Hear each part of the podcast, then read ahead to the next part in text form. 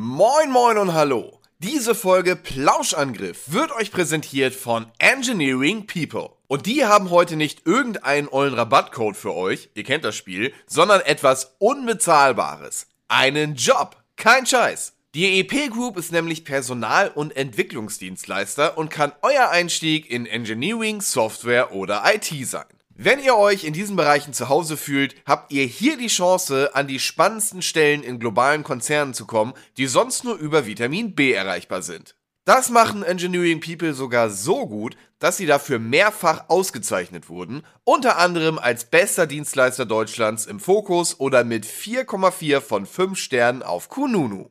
Neben diversen Benefits werden euch auch wichtige Eckpfeiler wie unbefristete Arbeitsverträge und tarifgebundene Gehälter ermöglicht. Ihr habt hier also echt Potenzial für eine sichere Zukunft. Um herauszufinden, ob das Ganze was für euch ist, geht einfach auf ep-group.de slash podcast und klickt euch durch eine Reihe von Fragen. Als zusätzliches Goodie habt ihr hier sogar noch die Möglichkeit, eine PS5 abzustauben. Allein dafür lohnt sich ein Besuch also schon. Das war's jetzt auch schon. Viel Spaß mit Plauschangriff, präsentiert von Engineering People.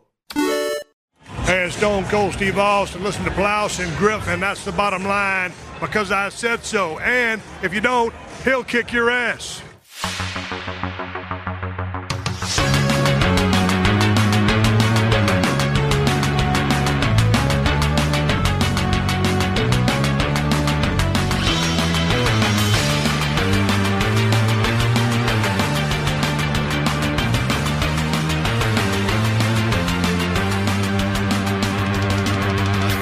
Moin Moin und hallo und herzlich willkommen. Eine weitere wunderbare Ausgabe des Plauschangriffs ist angesagt, während Bobby Lashley gerade Mustafa Ali verklüppelt ja, im Hintergrund.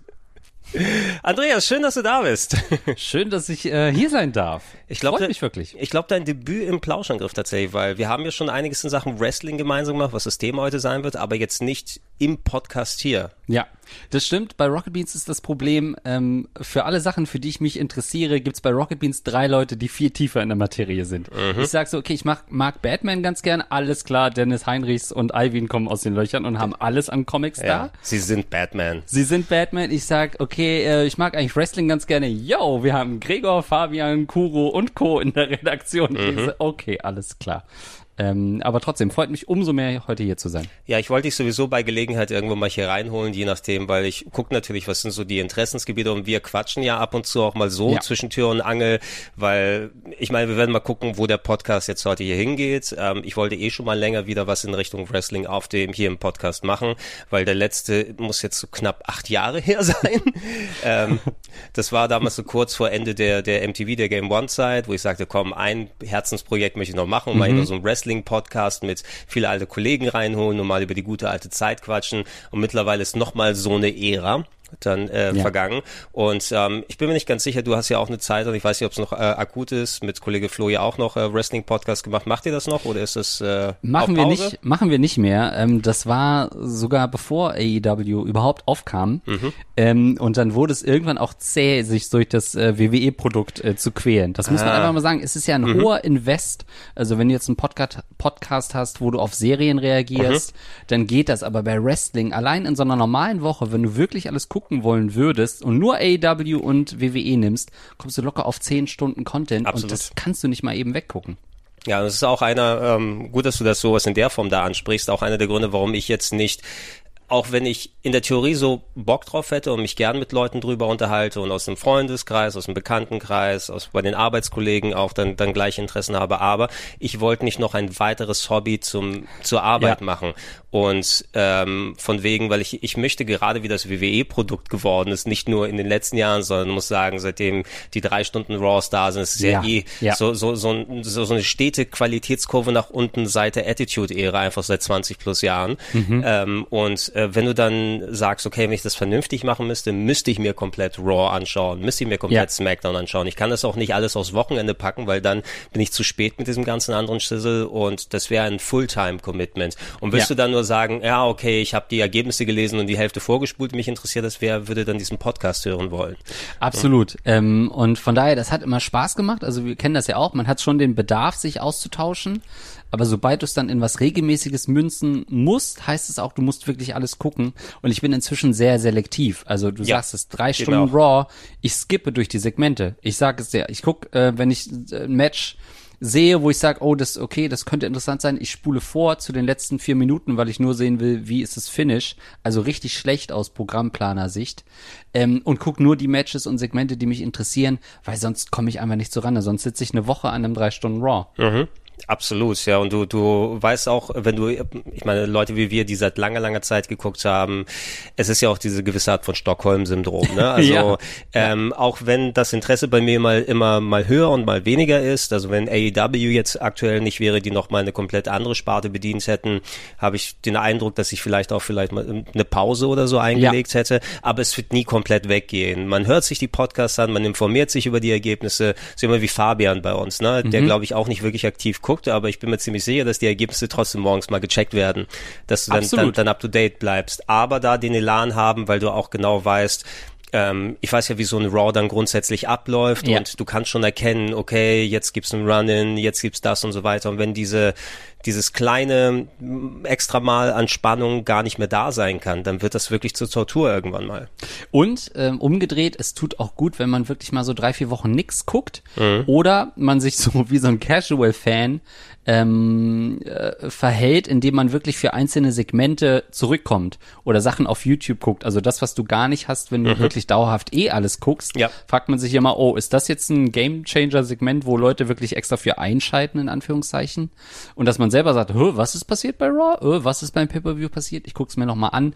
Ist ja dann auch cool, dass man merkt, oh doch, ich find's eigentlich schon gut und kann mir auch mal so eine Durststrecke erlauben. Und das wäre halt auch das Problem, wenn man einen regelmäßigen Podcast hat, dann geht das nicht. Dann ist es so ein bisschen, dann wird daraus wieder Arbeit und man kann sich selber so diese Auszeiten gar nicht nehmen. Exakt. Wenn du wirklich, wenn das dein, deine Hauptarbeit wäre und du das Gucken Ja. von Raw auch als Arbeitszeit für dich vereinnahmen kannst oder äh, deklarieren kannst, dann kannst du es auch natürlich komplett anders angehen. Ja. Nur dann fehlt mir auch der Spaß am Wrestling gucken Ja. und das gucken oder dieses, weil es äh, auch für jemand, der jetzt seit seit 30 plus Jahren oder sowas schaut, immer wieder regelmäßig. Es ist so das Ding klar, wir wissen natürlich, wie das hinter, im Hintergrund abläuft und teilweise ist das Backstage spannender als das, was, dann vorne drin ist. Aber ab und zu mal kann ich mich auch von dem Match einfach mitreißen lassen. Ja, also dieses, dieses kleine Quäntchen wird ausgeschaltet im Kopf und auf einmal bist du dann komplett drin und der Fall und ich kann nicht sofort erkennen Ja. und alles. Ja. Und äh, das sind für mich die besten Momente, wenn ich mich einfach in ein Match reinfallen lassen kann. Ich glaube, das hatte ich jetzt zuletzt ähm, bei dem letzten AEW Pay-Per-View, bei dem Tag Team Match, also die Acclaimed gegen Scott und äh, Keith Lee, ähm, weil die einfach dann so, weil das Publikum auch so enorm mitgegangen ist und dann gesagt, okay, ich bin mir auch nicht ganz sicher, wie es ausgeht. Und auf einmal war ich, aha, ich, ich Ja. sitze wieder mit Spannung. Und diese Momente, wenn das dann komplett zur Arbeit werden würde, dann würde ich nicht mehr mehr das haben. Absolut. Ähm, äh, völlig richtig. Für mich sind's auch, also man will ja auch Fan bleiben und Fan sein und genau diese Momente. Ich versuche auch inzwischen ähm, wirklich Dirt Sheets, wie es immer so gerne heißt, aber so Newsseiten in Anführungszeichen zu vermeiden. Nicht immer gleich zu gucken, nicht immer irgendwie schon, okay, da äh, wird irgendwie eine White Rabbit jetzt von Bray Wyatt, das Ja. wird angekündigt. Natürlich konnte man sich das irgendwie denken. Aber ich habe versucht, dann auch Informationen zu vermeiden, um mir selber auch nicht komplett den Spaß zu rauben. Hab dann selber auch mal, das war ja so eine, so eine Multimedia-Strategie, auch mit QR-Codes, die in der Sendung Ja, eingeblendet ja, wurden, ja, ja. da mal ein bisschen mitzumachen und es auch mal so zu, als Fan zu konsumieren und sich nicht immer sofort spoilern zu lassen. Ich weiß, es gibt jetzt diese Gerüchte, hat er bald ein Stable, hat er wieder eine Gruppierung um sich rum und natürlich gibt's äh, Gerüchte, wer wird da drin sein. Das gucke ich mir alles nicht an, weil ich selber auch ein bisschen Fan bleiben will und auch, das sind ja die schönsten Momente, wenn plötzlich jemand unerwartet zurückkommt, wo man denkt, wow, das hatte ich nicht auf dem Schirm, den haben sie da wieder in irgendeiner Limousine mit einem Kartoffelsack überm Kopf irgendwo Backstage gelassen und keiner durfte an die Limousine gehen oder so. Das will man ja auch haben, das sind ja auch die Momente, weswegen man Fan ist. Ja, exakt, einfach Sachen, die einen selbst noch überraschen können. Ja. Und ähm, man hatte, ob man jetzt bei der WWE zugeschaut hat oder bei AEW, was natürlich die, die beiden Hauptligen sind gerade im Moment, Ja. ähm, wobei ich dann auch Kollegen habe, die dann noch re recht aktiv zum Beispiel so GCW und andere Sachen Ja. schauen, was nicht unbedingt mein Bier ist, finde ich, wenn es dann, also zumindest wenn wenn es in die Ultra-Hardcore-Richtung ist, so ein Nick Gage-Match müsste ich mir nicht Ja, immer die ganze Zeit angucken, aber die machen ja auch andere Sachen. Ähm, und äh, bei der WWE gab es ja super viel an Comebacks, ne? Jetzt wo alle wieder, nachdem Triple H es übernommen hat, alle, die gefeuert gefeuert wurden, die hunderte von Leuten in den letzten zwei Jahren werden langsam wieder zurückgeholt. Ja. Und dann kannst du dich freuen auf deine drei Stunden Carrying Cross in der Woche. Und Elias ist wieder da, äh, Ah ja, nachdem oh, was, monatelang ja, was, was mit seinem Bruder eigentlich passiert? Haben wir Ja. schon lange nicht mehr gesehen. Das stimmt, aber das war für mich so eine klassische WWE-Storyline. Mhm. Weil in der WWE funktioniert so eine Storyline, die man sich erzählt und sich drüber kaputt lacht, naja, das ist doch offensichtlich Elias. Ähm, ne? Also der quasi ähm, dann auf einmal einen Zwillingsbruder aus dem Nichts hervorgeholt hat, Wie der hieß, der, wie, wie hieß hieß. Bruder, sein Bruder denn nochmal? Ezekiel. Ezekiel war's. Genau, ne? Nicht das- Ezekiel Jackson, das war jemand anderes. Und oh ja, und dann äh, war so ein bisschen die Story quasi, okay, der sieht jetzt so aus, Elias ist verschwunden. So, das ist natürlich kompletter Bullshit. Aber das ist, finde ich, so eine, so eine WWE-Storyline, die kann da funktionieren, weil du hattest dann da einen Kevin Owens, der sich so ein bisschen heelisch dann da reingesteigert hat und versucht hat, so die Wahrheit zu beweisen. Ähm, das Problem ist, es gibt immer nie so ein richtiges Ende für so eine Geschichte, weil was soll passieren? Die können nicht zusammen auftreten. Ich erinnere mich, als ich zurückgekommen bin, Wrestling zu gucken, ich hatte so ein paar Jahre auch Abstinenz, gab es gerade auch diese äh, Mr. McMahon gegen äh, Mr. America Storyline, wo Oh, er 2-2, 2-3? Ja. So um den Dreh, ja. wo ja, er ja. versucht hat, per Lügendetektor festzustellen, dass das Hulk Hogan ist. Fan fantastisches Segment, muss ich sagen. Genau. Unabhängig von den Leuten, die daran teilgenommen haben, aber wie das, Ja. äh, ich, ich habe das vor ein paar Jahren tatsächlich nochmal den Clip gesehen. Das ist einfach dramaturgisch, du lachst dich scheckig. Exakt. Das sind halt komplette Bullshit-Storylines, aber in, in der WWE-Welt funktioniert das, weil man dann doch mitlacht und denkt, okay, da ist irgendwie ein Heel-Charakter, der die Wahrheit ähm, versucht herauszufinden, die eigentlich vor jedermanns Auge äh, ersichtlich ist, aber irgendwie stimmt's dann doch nicht, weil der Lügendetektor-Test sagt dann doch was anderes. Es- das ist schon unterhaltsam. Es, es ist es ist eigentlich so ein Simpsons-Gag gewesen. Ne? Ja. So ein Simpsons-Gag und du hast ja eh, meine, wenn du eh dir Wrestling-Figuren oder Charaktere ansiehst, von den Leuten, die sie gespielt werden, das sind die überspitzte Comic-Figuren. Ja, Ne? ja. Wo es dann eben aber dafür, dass sie aus Fleisch und Blut sind und sich trotzdem in die Fresse danach hauen und äh, sowas gehört für mich eigentlich auch so mit rein. Ne? Also ich mag Ja. zwar auch ähm, sehr, wenn das In-Ring-Produkt richtig gut funktioniert und wenn ich mich von den Matches mitreißen lassen kann, aber wenn ich keinerlei Investment, sei es durch ein bisschen lockerere Geschichten oder etwas, was mich emotional irgendwie abholt oder wo die Ernsthaftigkeit drin ist, wenn ich die Story nicht habe, sind die Matches eigentlich fast schon wertlos für mich. Exakt, äh, würde ich dir hundertprozentig zustimmen. Ich bin auch niemand, der irgendwie ähm, sich noch von krassen Matches und und äh, Athletik irgendwie beeindrucken lässt, weil man hat halt alles gesehen, während wir hier Riddle Ja. sehen, der auf einer Trommel unterwegs ist gegen äh, und und Chad Gable ähm, da unter anderem belehrt, der sein riesiges Schusch Ding anhat. Chad Gable ist zum Beispiel so ein Beispiel, dieses dieses Ding mit Schusch, wo er jetzt quasi äh, alle Leute zur Stille aufruft das ist halt dieses WWE Charakterentwicklungsding. Und wie du halt sagst, für mich sind es auch, ähm, wenn mich jemand fragt, was ist so das letzte coole Match, das du gesehen hast, ist es das gar nicht. Es sind die Segmente. Ja. Sami Zayn und die Bloodline, gar nicht unbedingt dieses Usi-Segment, das war auch geil. Aber davor gab es ja dieses Segment, wo er ein Shirt kriegt von Roman Reigns. ja.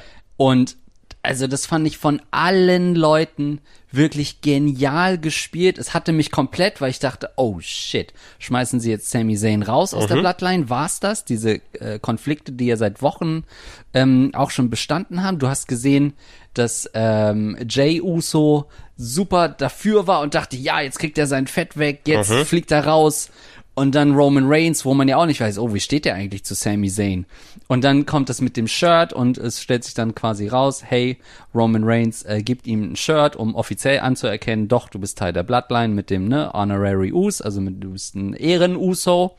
Und dann die Reaktion von allen, von einem Solo Secure, der am Anfang so ein bisschen reserviert war, sich dann aber auch mitgefreut hat, dass Sammy doch bleibt. Ja. Ein Jimmy, der natürlich super happy war, dass sein Kumpel äh, drin bleibt und auch Roman dann mit dem mit der Umarmung. Das war so ein geiles Segment. Ich habe es dreimal geguckt und das sind eher die Sachen, wo du sagst, deswegen bin ich Fan. Ähm, als irgendwie die nächste athletische Sache, weil alle sind krass athletisch. Das ist man fast schon gewohnt. Man ist abgestumpft gegenüber krasser Athletik. Und du, du wirst, also ich kann auch, bin auch persönlich nur voll des Lobes. Also ich habe auch nicht so viel WWE geguckt in der letzten Zeit, Mhm. auch immer Men dann punktuell und dann tatsächlich eher SmackDown als Raw. Ja. Ähm, du hast ja auch eh eher die Gelegenheit, sagen wir, durch, dadurch, dass die Roster getrennt sind, also das Teil, also zum größten Teil die Wrestler exklusiv, Mhm. mit Ausnahme jetzt Roman Reigns, der natürlich springen kann, wobei der eh meist bei SmackDown ist, wenn überhaupt. Ja. Ähm, dass du dann dich entscheiden kannst, okay, was ist so die Gruppierung, was sind so die Stories, die da gerade ablaufen und ähm, durch solche Segmente, wie was ja schon wirklich seit Monaten schon Jahren eigentlich am Arbeiten ist, wo es dann immer wieder was gab. Daraus ergeben sich dann ja auch äh, die Matches, die dann den emotionalen Hintergrund haben. Ne? Also wenn Ja. dann jetzt was passiert, wo wohin geht das? Könnte es sein, dass vielleicht alle gegen Sami Zayn turnen? Ja. Könnte es sein, dass Sami Zayn damit auf einmal das große Babyface oder sowas wird am Ende und äh, oder ist es der der Heel Turn von Jay und auf einmal ähm, stiehlt der Roman den Titel? Keine Ahnung. Ne? Du kannst in tausende Richtungen gehen. Absolut. Und das ist halt auch das Ding, weil die Leute sich ja fragen, wer ist derjenige, der Roman Reigns schlägt und so weiter. Wenn du plötzlich jetzt dieses Match auftun würdest, Sami Zayn gegen Roman Reigns, weiß ich nicht, beim Rumble vielleicht auf dem Weg zu Mania. Und alle würden wissen, na ja, Reigns wird das wahrscheinlich gewinnen, weil bei Mania vielleicht das Rock-Match geplant ist oder irgendwas anderes. Trotzdem, dieses Match wäre so emotional aufgeladen, obwohl Sami Zayn der Underdog ist wenn es da irgendwie eine Situation gibt, wo er seine Special Moves abfeuert, dann werden alle stehen im Publikum, weil alle denken, na, vielleicht ist es doch, vielleicht passiert doch das Wunder. Und äh, so würde es mir als Zuschauer auch gehen. Ich wäre so ähm, engaged, wie man so schön sagt, und würde auch denken, okay, krass, vielleicht passiert ja doch irgendwas Unvorhergesehenes. Und das sind die Momente, für die man es dann guckt. Ich sage, und das, und das ist das, was am ehesten funktioniert. Wir werden eh noch mal konkret sprechen. Wir Ja. bereiten uns jetzt nur darauf vor, die große, die, die, die, ja. die große Keule auszuholen, weil wir haben gerade in Sachen WWE, AEW und so weiter super viel zu erzählen, weil einfach sau viel dann auch Ja. abgelaufen ist. Ähm, ich würde auch noch mal dazu zählen, was ich auch bei SmackDown ganz gut finde, neben den Roman Reigns, äh, Sami Zayn Sachen Mhm. und auch die Matches mit Sekoa, der jetzt noch mal dazu kommt, die machen ja auch ganz spannende Sachen. Ja. Ähm, aber äh, Sheamus gegen Gunther, Ja, ich, ich, ich brauchte ein bisschen, also äh, immerhin, weil äh, Kollege Walter ja sich nochmal ähm, gestählt hat mit dem Buddy und Ja. jetzt auch, er sieht ja nicht mehr aus wie Walter, deshalb kann ich besser im Kopf umschalten, dass es Günther ist. Aber Mann, Seamus gegen Günther, was für Hammer-Matches. Und auch wenn du die Brawling Brutes und äh, hier die ähm, äh, Dings da, Imperium, Imperium. da, da nochmal mit dazu nimmst. Das sind so die Sachen, wo ich dann auch sage, ey, das ist geil. Ähm, absolut. Ich finde, das ist halt, also ja, so blöd das immer klingt, finde ich, wenn man so ähm, diese ähm, amerikanischen gegen Russland Klischees und Patriotismus und so guckt. Ein bisschen Patriotismus empfinde ich da schon, nicht wegen der Ausrichtung von Imperium, aber dass man sagt, ey, das sind coole Jungs. Ähm, man freut sich, dass sie das in Ja. der WWE geschafft haben, ne? Bisschen wie bei Cesaro ja auch, obwohl man sonst, sage ich mal, zu den Schweizern nicht so einen großen so eine große Patriotismus-Sache jetzt als Deutscher empfindet, aber man denkt halt, ey, das ist doch cool, Ja, dass da jemand ja. ist, der, der auch ähm, Deutsch spricht und der irgendwie das da in Made It Big, quasi in den USA. Das sind Hammer-Matches, die haben sich irgendwie gefunden. Seamus ist ja sowieso irgendwie, ja, es der ist, ist super underrated gewesen über viele, viele er. Jahre. Ja, und er ist ja, er hat natürlich auch diese helle weiße Haut, wo du ja wirklich jeden Job, jedes, Mhm. jedes, äh, jeden blauen Fleck sofort siehst und das sieht natürlich auch immer wild aus. Das Einzige, was mich ein bisschen stört, das muss jemand Michael Cole mal sagen, also ich achte ja immer sehr auf Kommentatoren, weil ich das Mhm. immer faszinierend fand. Ähm, er versucht jetzt langsam in falscher, ähm, in falscher äh, Treue quasi zur deutschen Sprache Gunther zu sagen, Mm, also okay. wie ein TH. Da muss man ihn bitte stoppen. Das- es ist Gunther. Es Michael, ist es ist genau Gunther oder sag, sag wenigstens, wenn es Günther. Günther, ja. Weil das Gunther, sie, genau, sie, sie, sie machen, es ist kein Ü im Namen, es ist also Gunther, Ja. ne, wie Ja. es geschrieben wird. Wobei, wie auch immer, was auch immer der Namenswechsel sein kann, das war ja kurz bevor Vince McMahon ausgestiegen ist, also es Ja. ist noch von der alten Schule gewesen, dass sie alle Leute nehmen, die dann bei NXT oder NXT UK schon mit ihren äh, normalen Namen, in ihren, mit ihren Indie-Namen fast, okay, zumindest Walter, Ja. ne? jetzt nicht hier, wie heißen die jetzt, Ludwig Kaiser und Giovanni Ribisi, nein, das sind Schauspieler, Giovanni Vinci, Vinci, ja. ja. Da fand ich es ein bisschen schade. Kaiser äh, finde ich auch spannend. Ich weiß noch nicht so richtig, was ich von ihm halten War das, war das Axel Dieter in Deutsch, oder? Ja, ich Ich glaube, ich habe ihn noch in der er, ne? WXW hier gesehen in Hamburg, oder war es Axel Dieter? Ja, ich, ich krieg die leider auch durcheinander, ja, die genau, Namen. mit. Alexander Wolf komme ich gerade. Genau, Alexander Wolf ist auch nochmal, der Ne? macht übrigens auch jetzt Podcast, habe ich gehört. da hat mich, da hat mich sein, also wenn ihr da draußen zuhört, sein Grüße oder sowas, hat mich, glaube ich, sein Podcast-Kollege angesprochen auf der Gamescom, dass Hammer. der mit Alexander Wolf dann gerade, die machen auch gerade Podcast. Ähm, genau, also ich finde äh, bei Ludwig Kaiser das irgendwie cool. Der hat schon so eine Ausstrahlung, so ein bisschen dieses Gockelhafte, wie er sich bewegt. Und irgendwie finde ich das spannend. Der wäre äh, ein ihn Yuppie in den beobachten. 80ern, so ein Ja. Yuppie-Wrestler. Er wäre Ja. eigentlich, ey, ähm, ähm, er hätte mit Alex Wright damals unterwegs sein müssen. So, Das da wollte ich genau drauf hinaus. Das erinnert mich so ein bisschen an so einen Alex Wright, die wären richtig Hammer-Tag-Team gewesen. Aber ich finde das cool, das zu sehen und ja, irgendwie drückt man denen einfach aus der Ferne auch mehr noch die Daumen als anderen. Also das merke ich dann schon. Ich denke, ey, ich will, dass die da Erfolg haben. Ähm, einfach, ja, weil ich, weil ich gerne sehe, wie die sich entwickeln. Ja, absolut. Es muss nicht nur aus dem deutschsprachigen Raum sein, Ja. wobei Ja, ja. so, äh, ich bin da auch absolut bei dir. So jemand wie Cesaro oder Claudio darf er ja Mhm. jetzt wieder heißen, Claudio Castagnoli in der AEW mittlerweile. Äh, so, ich glaube, ich habe ihn noch in meiner Steam-Liste drin, weil wir haben ja, geme wir haben ja gemeinsam gezockt äh, vor, cool. vor ein paar Jahren das äh, WWE. Oh, was war das? Battlegrounds oder so? Dieses, Oh, Ko- das dieses Mobile-Ding. äh, nicht nur nicht mobile, sondern Also- äh, das war so ein bisschen wie das WWE All-Star, so ein bisschen comichafter gemacht, was sie zwischendurch als Wo sie ausgesetzt haben. Genau, wo Jahr, das eine ne? richtige 2K-Game nicht gekommen ist, so was da so ein bisschen comichaft war. Das haben wir gemeinsam gespielt auf dem Sender. Shame on damals. me, ich hab's durchgespielt. Du hast Äh, es durchgespielt. Das war so ein Jahr ohne einen WWE-Titel und man würde ja denken, naja, und dann kommt das, doch, ich spiel's durch. Ja, ja. ja. äh, Andreas, lass uns darauf dann wieder zurückgehen, wenn wir mal dann Ja. richtig wieder WWE, AW hingehen. Ähm, Du hast natürlich dann, wenn du den Podcast gemacht hast mit äh, Flo dann oder bei den anderen Gelegenheiten, richtig auf dem Sender bei Rocket Beans haben wir, wenn dann, oh, ist auch schon ein bisschen lange her, dass wir die Kommentare gemacht haben, Ah, ja. äh, die Watch-Alongs, die wir hatten als die Pay-Per-Views oder heutzutage dann Premium Live-Events, dann immer von Sonntag auf Montagnacht gelaufen sind. Aber so richtig, ähm, sagen wir so richtig sich austauschen und wirklich mal die Leute Bescheid wissen lassen oder so, weil, weil viele von den Zuschauern und Zuhörern teilen natürlich auch so den, den Werdegang, wenn man mit Wrestling so dran ist. Ähm, ich schätze mal, bei, bei dir ist wahrscheinlich auch etwas, was dich von der Kindheit an zumindest zu einem Teil begleitet hat. Oder bist du so ein Wrestling-Late-Bloomer gewesen? Nee, definitiv ähm, war das ähm, ja Ende der 90er, 97, 98, das, ähm, wo WCW natürlich sehr groß war, Mhm. gerade im deutschsprachigen Raum fast schon präsenter ja war, irgendwie immer als, als WWF. Als die, Ähm, die WWF war ja ne? weg eine Zeit lang, genau. Genau. Deshalb hast du auch, hab ich zumindest eine Zeit lang eher WCW geguckt. Ja, und da gab's halt, ne, da gab's irgendwie zwar Raw, was glaube ich, ähm, meine ich sogar auf RTL 2 ausgestrahlt wurde, in der Nacht von Montag auf Dienstag. Also Mhm. sein, ja. zwar super zeitnah, aber halt für Schüler nicht zu gucken. Mhm. Ähm, und dann durfte ich bei meinem Vater dann auch immer ein bisschen länger aufbleiben und dann, ne, DSF lief dann und zwischen sexy äh, Sportclips und dem halben Golfer-Dude, der immer bis, zu den Knien meinst. eingebuddelt war. Doch, ja, ja, genau, mit den Knien immer. Ja. Ja, Golf, irgendwie Golf, so. Irgendwie so, ich so. weiß nicht mehr. Aber ja, ich weiß wieder, den sie tausendmal gezeigt haben. Genau. Shit. Äh, und da lief dann WCW Nitro. Ähm, und das fand ich natürlich irgendwie cool und ähm, fand so Charaktere wie Buff Bagwell ganz cool, weil den fand ich cool mit seinem Hut. Oh, da hat er sein Gesicht drauf, das finde ich spannend. Und äh, die Kombi mit Big Papa Pump. Die Kombi, mein, genau. Mein bester Kumpel und ich damals, wir haben uns scheckig gelacht darüber. Ja, Ne? also, voll das geil. auch da, ne, von Anfang an, äh, so wie man das heute auch beobachtet, ne, wenn man so sieht, dass WWE Sachen macht, die für Kinder äh, ein bisschen, bisschen extrapolierter sind, so war das bei mir auch.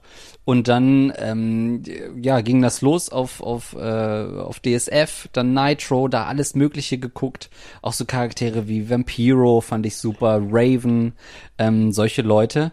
Und, ähm, und dann hat ja DSF auch alles nachgeholt, was so die ersten Nitros waren. Das heißt, dann habe ich eigentlich erst so diese 96 bis 98 die gute WCW-Zeit sozusagen nachgeholt.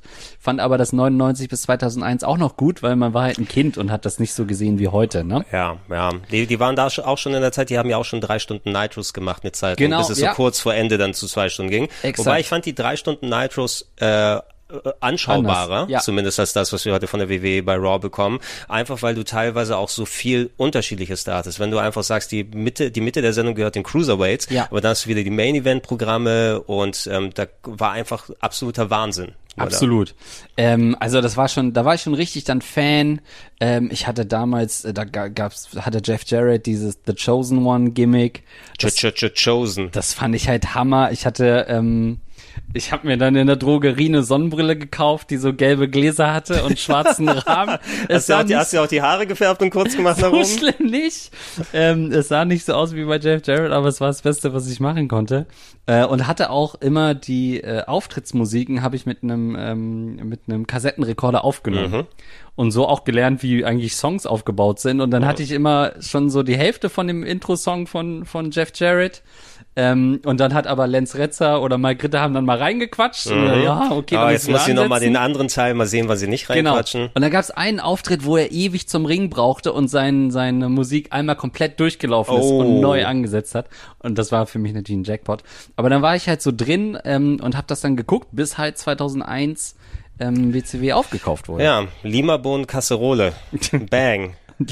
Das war, das war äh, Didi, äh, Diamond Dallas Canyon, ah, als er rumgelaufen okay. ist und auf DDP gemacht hat, äh, wo du jetzt die deutschen Kommentatoren erwähnt hast, ah, ja, also ja. Abash Mohammadi und die ganzen anderen, die damals unterwegs gewesen sind mhm. und auch heute noch, wir haben uns kurz über AW unterhalten, so jemand wie Mike Ritter ja. ähm, ist auch immer noch dabei im Kommentatoren-Business, äh, hatte TNA, WCW und alles mitgemacht und anscheinend in den aktuellen AW-Sachen ist auch Oliver Kopp mit dabei, ah, mhm. ähm, falls der dir noch irgendetwas sagt, mhm. weil ich meine, ich kann mich noch erinnern, dass der damals ähm, weil sie die deutschen Kommentatoren auch irgendwann auf Touren noch mal involviert haben, mhm, so ein mhm, bisschen in mhm. Storylines. Wir haben mal einen Clip bekommen auf DSF, wo ich glaube Oliver Kopp wurde von Tex Leginger und Shanghai Pierce verkloppt. Ah, ähm, okay die die Godwins waren in der WWF ah, ah, damals. Na, okay. Das war das war den der deren Maskengimmick in der WCW. Ich kann mich erinnern, wie dieses halbe Hemd dann kaputt geklatscht wurde. dann, aber ist heute noch dabei und anscheinend auch ein beliebter und guter Moderator und Kommentator. Ey, du hast mir gerade Tom Gerhardt äh, Flashbacks gegeben, oh. weil du gesagt hast, äh, involviert bei deutschen Events. Stimmt, da war ja auch was. Ne? Da war doch Oberhausen war doch dann immer so diese deutsche Stadt. Exakt, die sind alle ins Zentrum nach Oberhausen ja. ne, und da waren immer, konntest natürlich nicht hin aus Hamburg hier runter bei mir. Exakt, ne? das war immer mein Problem. Ich äh, komme ja ursprünglich aus Sachsen-Anhalt und deswegen habe ich zu heute immer noch eine Connection äh, Oberhausen, weil das für mich immer die verbotene Stadt war, wo ich nicht hin konnte. Was war, kannst du dich erinnern, also wenn du von da aus reinkommen bist, ja. man bleibt ja immer hängen, je nachdem, wie es in Deutschland gezeigt wurde, hat sich eh immer verändert. Durch das Internet hat man nochmal die Möglichkeit bekommen, dann ja. ähm, Zusammenschnitte sich anzugucken. Heutzutage mit YouTube und Streams sieht sowieso nochmal ganz anders aus. Ähm, was war deine erste Wrestling-Show, wo du hingegangen bist? Kannst du dich noch erinnern? Ah, die erste Wrestling-Show. Ich war, ähm, also um das noch kurz abzuschließen, ich war dann auch wirklich nach äh, Ende der Attitude Era oder nach Ende von 2001 war ich auch vier Jahre raus. Ich konnte oh, WWF ja, okay. gar nicht gucken. Mhm. Das kam, glaube ich, irgendwie war das dann so auf TM3 oder so, so Sender, die ich einfach nicht hatte, mhm. ganz doof mhm. gesagt. Wir im Osten hatten ja nichts und war dann jahrelang raus und bin dann mit ECW One Night Stand zurückgekommen. Hm, das habe ich bei Saturn gesehen und dachte, okay, und hatte in der Zwischenzeit schon so ein bisschen ECW nachgeholt. Und das war ja so ein Hammer Großveranstaltung, das mir wieder Bock gemacht hat auf Wrestling. Äh, und dann hatte ich aber nur das Problem, wie du halt sagst, Internet war noch nicht so weit ausgebreitet, man konnte das nicht so richtig gucken. Mhm. Das heißt, ich war ganz spät erst zu einer WWE Live-Show, eine, an die ich mich noch erinnere, und ich, vielleicht war es eine meiner ersten, war äh, 2011, mhm. da habe ich in Hannover studiert, da war TNA. Oh, da hatte Hammer. TNA äh, gerade noch so diesen Ex, sag ich mal, WWE-Stars am Start, also so ja. mit Mick Foley, Scott Steiner und Ja, stimmt, Co. das war so kurz die, die nach, die Hogan-Bischof-Ära ja. am Anfang so ein bisschen, ne? Wahrscheinlich nicht elf, ich muss mir korrigieren, wahrscheinlich war es neun oder zehn, aber so in dieser, in dieser dann Range. Ist es, dann ist es noch besser, weil das ist mal so ja. meine liebste TNA-Zeit, bis, ähm, ja, Hogan und Bischof reingekommen ja, sind. ich glaube, es war davor sogar noch. Ähm, und äh, war natürlich auch nicht ausverkauft, aus heutiger Sicht wahrscheinlich wirtschaftlich auch ein Flop gewesen, weil sie haben auch sehr viel von der, von der Halle abgehangen und Hannover ist ja nur auch nicht die Nummer eins Stadt, wo man sagt, okay, da, da kriegen wir richtig viel ähm, Kohle rein. Und das habe ich gesehen ähm, und das hat mir gefallen. Ansonsten war ich ähm, auch mal bei einem äh, bei einem Raw in London, was mhm. auch sehr cool war. Die haben oh. ja immer noch mal so eine besondere Stimmung da in der O2 Arena. Ähm, und ähm, letztes Jahr eben bei Survivor Series ähm, beim Pay-per-View. Ja, das war wieder, also das war Publikum wieder zurück, ne? Und ja, da hast genau. du quasi das, ähm, das war in Brooklyn dann wieder, ne? Genau. Oder? Also in der Barclaycard. in der Barclaycard Arena ja. wahrscheinlich dann so wieder die ganzen Veranstaltungen hintereinander. So war es ja. beim, ich glaube, der SummerSlam 2015 hatte ich da mitgenommen, die mhm. ganze Woche. Ja. No? Und das waren so meine wesentlichen, dann wie gesagt nur so zwei, drei Live-Shows von, von der WWE. Ähm, aber das waren so die Hauptdinger, ja. Ja, das ist interessant. Also ich denke, wahrscheinlich habe ich in dem Podcast 2014 schon äh, ausgeführt, deshalb muss ich meine ganzen frühen Erlebnisse da nicht nochmal rausnehmen. Mein allererstes, wo ich richtig die WWE gesehen habe, müsste 2007 in Köln gewesen mhm. sein da schon im Rahmen ähm, der Arbeit hier, dass ich auch zum Beispiel mir schon mal Sachen angucken kann ähm, und da eingeladen wurde von der WW. Ich weiß, dass da im, noch nach Köln mit einem anderen Kollegen dann runtergefahren bin, äh, haben wir uns so Mitfahrgelegenheit geholt, ne, cool. ne, damit, damit wir dann hingehen und äh, ich weiß, da, da war Umaga gegen Triple H, konnte ah, ja. man sich da angucken ähm, und ich war in einer ne, Skybox, wie man es immer nennen möchte, weil man ja da von der WWE eingeladen ist. Äh, mhm. Bevor es losgegangen ist, haben die tatsächlich, äh, da sind The Miss und Jeff Hardy vorbeigekommen und haben uns die Hände geschüttelt und so weiter. cool. Was mir da aufgefallen ist, äh, naja, ich habe Mr. C, ich, übrigens, ich bin auch von MTV. Oh, ich war ja auch auf MTV, Real World und alles. Ne? Das, ah, hat, ja, das, hat, das hat ihn ja. gefreut. Jeff sah komplett verdruckt aus, kann ich schon mal sagen. Mhm. Aber dafür du denkst, dass hier jemand wie Jeff Hardy natürlich zu den kleineren zählt, der ist ja auch jetzt nicht hier zwei Meter groß oder sowas. Ja. Wenn du als normaler Mensch halbwegs dann vor ihm stehst, ist er einfach ein riesiger Schrank. Ne? Ja. Das unterschätzt man dann so gerne.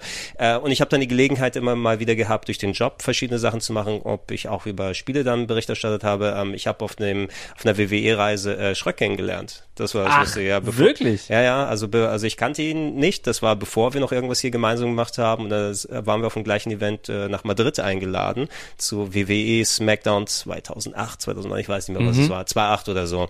Na, und da waren mehrere deutsche Leute dabei, also von THQ schön nach Madrid geholt. Da gab's ein, ähm, der Event war dann in einer Stierkampfarena äh, mit, ich glaube, Main Event. Es war auf jeden Fall ähm, hier Shawn Michaels und Lance, Cade, glaube ich, waren gemeinsam gegen Trips und jemand anderen. Irgendwie sowas auf jeden Fall, also als Lance Cade noch gelebt hat. Ja, ja, mit Ja. Umaga, ne? So Mit Umaga und alles, traurig, ja. ey. Ja, ja. Ähm, und äh, da war tatsächlich auch Schröck mit dabei, ne? Und äh, da haben wir so erste Kontakte geknüpft und dann hat er auf einmal für mich gearbeitet, ein paar Jahre später, als Witzig. wir dann Sachen gemacht haben und jetzt mittlerweile kann, macht er ja den ganzen anderen Schlüssel. Witzig, ja. Su super lustig. Ähm, die, das letzte, was ich leider, ja, durch die Pandemie ist leider sehr viel reingegritscht. Ich hätte auch gern mal wieder Sachen angeguckt, weil so Live-Wrestling ist nochmal sowieso was komplett anderes. Mhm. Ähm, also, weil du sowieso nicht den Kommentar die ganze Zeit im Ohr drin hast. Das ist komplett anders. Äh, wirklich, da wollte ich gerade drauf hinaus. Du hast nicht die Einordnung und du hast auch keine Replays. Ja. Äh, Das klingt jetzt natürlich banal, weil man so denkt, okay, ja, natürlich hast du keine Replays. Aber man ist ja so gewohnt, finde ich sogar, weil man das ja oft auch so als Second-Screen-Medium guckt, dass man, wenn die Kommentatoren laut werden oder es einen Ja. Spot gibt, man wartet aufs Replay, guckt sich das nochmal an versus zurückspulen. Und auf einmal realisierst du da, nachdem du das Finish gesehen hast oder das Ende vom Match, guckst du so irgendwie, ach so, ja, gibt ja gar kein Replay. Okay, Gibt ich habe hab ich das jetzt richtig gesehen, dann muss ich es in meinem Kopf nochmal neu abspielen. Ja. Ja, äh, hattest du in der Barclaycard Arena, hattest du Sitze, die einigermaßen vernünftig waren oder warst du in den Nosebleeds oben? Ähm, nee, wir hatten vernünftige Sitze. So, und ich war mit Gunnar Krupp da. Und du kennst ja Gunnar auch. Gunnar ist ein Schelm. Ähm, Ja. wir, wir hatten schon gute Sitze. Ich weiß jetzt gar nicht mehr, was wir gezahlt haben. Lass es vielleicht 200 Euro umgerechnet gewesen sein. Also schon nicht die billigsten Plätze, weil ich da denke ich halt so, okay, ich mache das nicht so oft, dann will ich was sehen irgendwie so, ne? Dann will man nicht irgendwie hinter einer Säule hervorlugen. Ja. So, dafür macht man's ja. Und dann haben wir schon gemerkt, äh, du hast gesagt, Pandemie-Zeitalter und WWE hatte da eh so so eine Krise, wenn du dich erinnerst, so 2021 gab's so sehr, ne, Ja, war nicht geil. sehr viele Probleme und ähm, Halle war nicht voll. Und ich sitze mit Gunnar in, sag ich mal, recht guten Sitzen, aber vor uns ist noch so so eine komplette ähm, komplette Tribüne eigentlich frei und das ist schon fast Richtung Ring. Ähm, und Gunnar so, ey, wollen wir da nicht einfach hingehen? Ich so, boah, ich weiß nicht, die kontrollieren hier ganz schön. Vorher immer beim Einlass nochmal Ticket zeigen lassen, also eigentlich ja. nicht viel möglich gewesen, aber war halt leer, ne? Ja. Ähm, so, da sind halt zwei, drei Platzanweiser. Gunnar geht und ich dachte, es ist wie im Film. Gunnar geht, sagt, ich gehe jetzt so einfach nach vorne runter. In dem Moment, wie in einem Film, dreht sich die Platzanweiserin weg und bindet ihren Schuh. Und Gunnar schlüpft durch im Hintergrund. Ich denke, das, ist doch nicht sein Ernst. geil. Das kann doch nicht sein. Und dann winkt er mich ran und ich denke so, oh ja, super, Gunnar mal wieder mit seinem Glück. Wie komme ich denn da jetzt durch? Ich nochmal überlegt, okay, Jacke muss ich auch mitnehmen. Ähm, gehe, versuche irgendwie einen Moment abzupassen, wo sie gerade nicht guckt. Dann haben die irgendwie so Schichtwechsel, dann kommt ein anderer Typ, denke ich, oh shit, der wird super Aufmerksamkeit, äh, aufmerksam sein. Muss da also durch und versuche irgendwie wegzugucken, dass ich ja nicht angesprochen werde, dass ich nochmal mein Ticket zeigen muss. Er spricht mich natürlich an, excuse me, sir, um, can I see your ticket?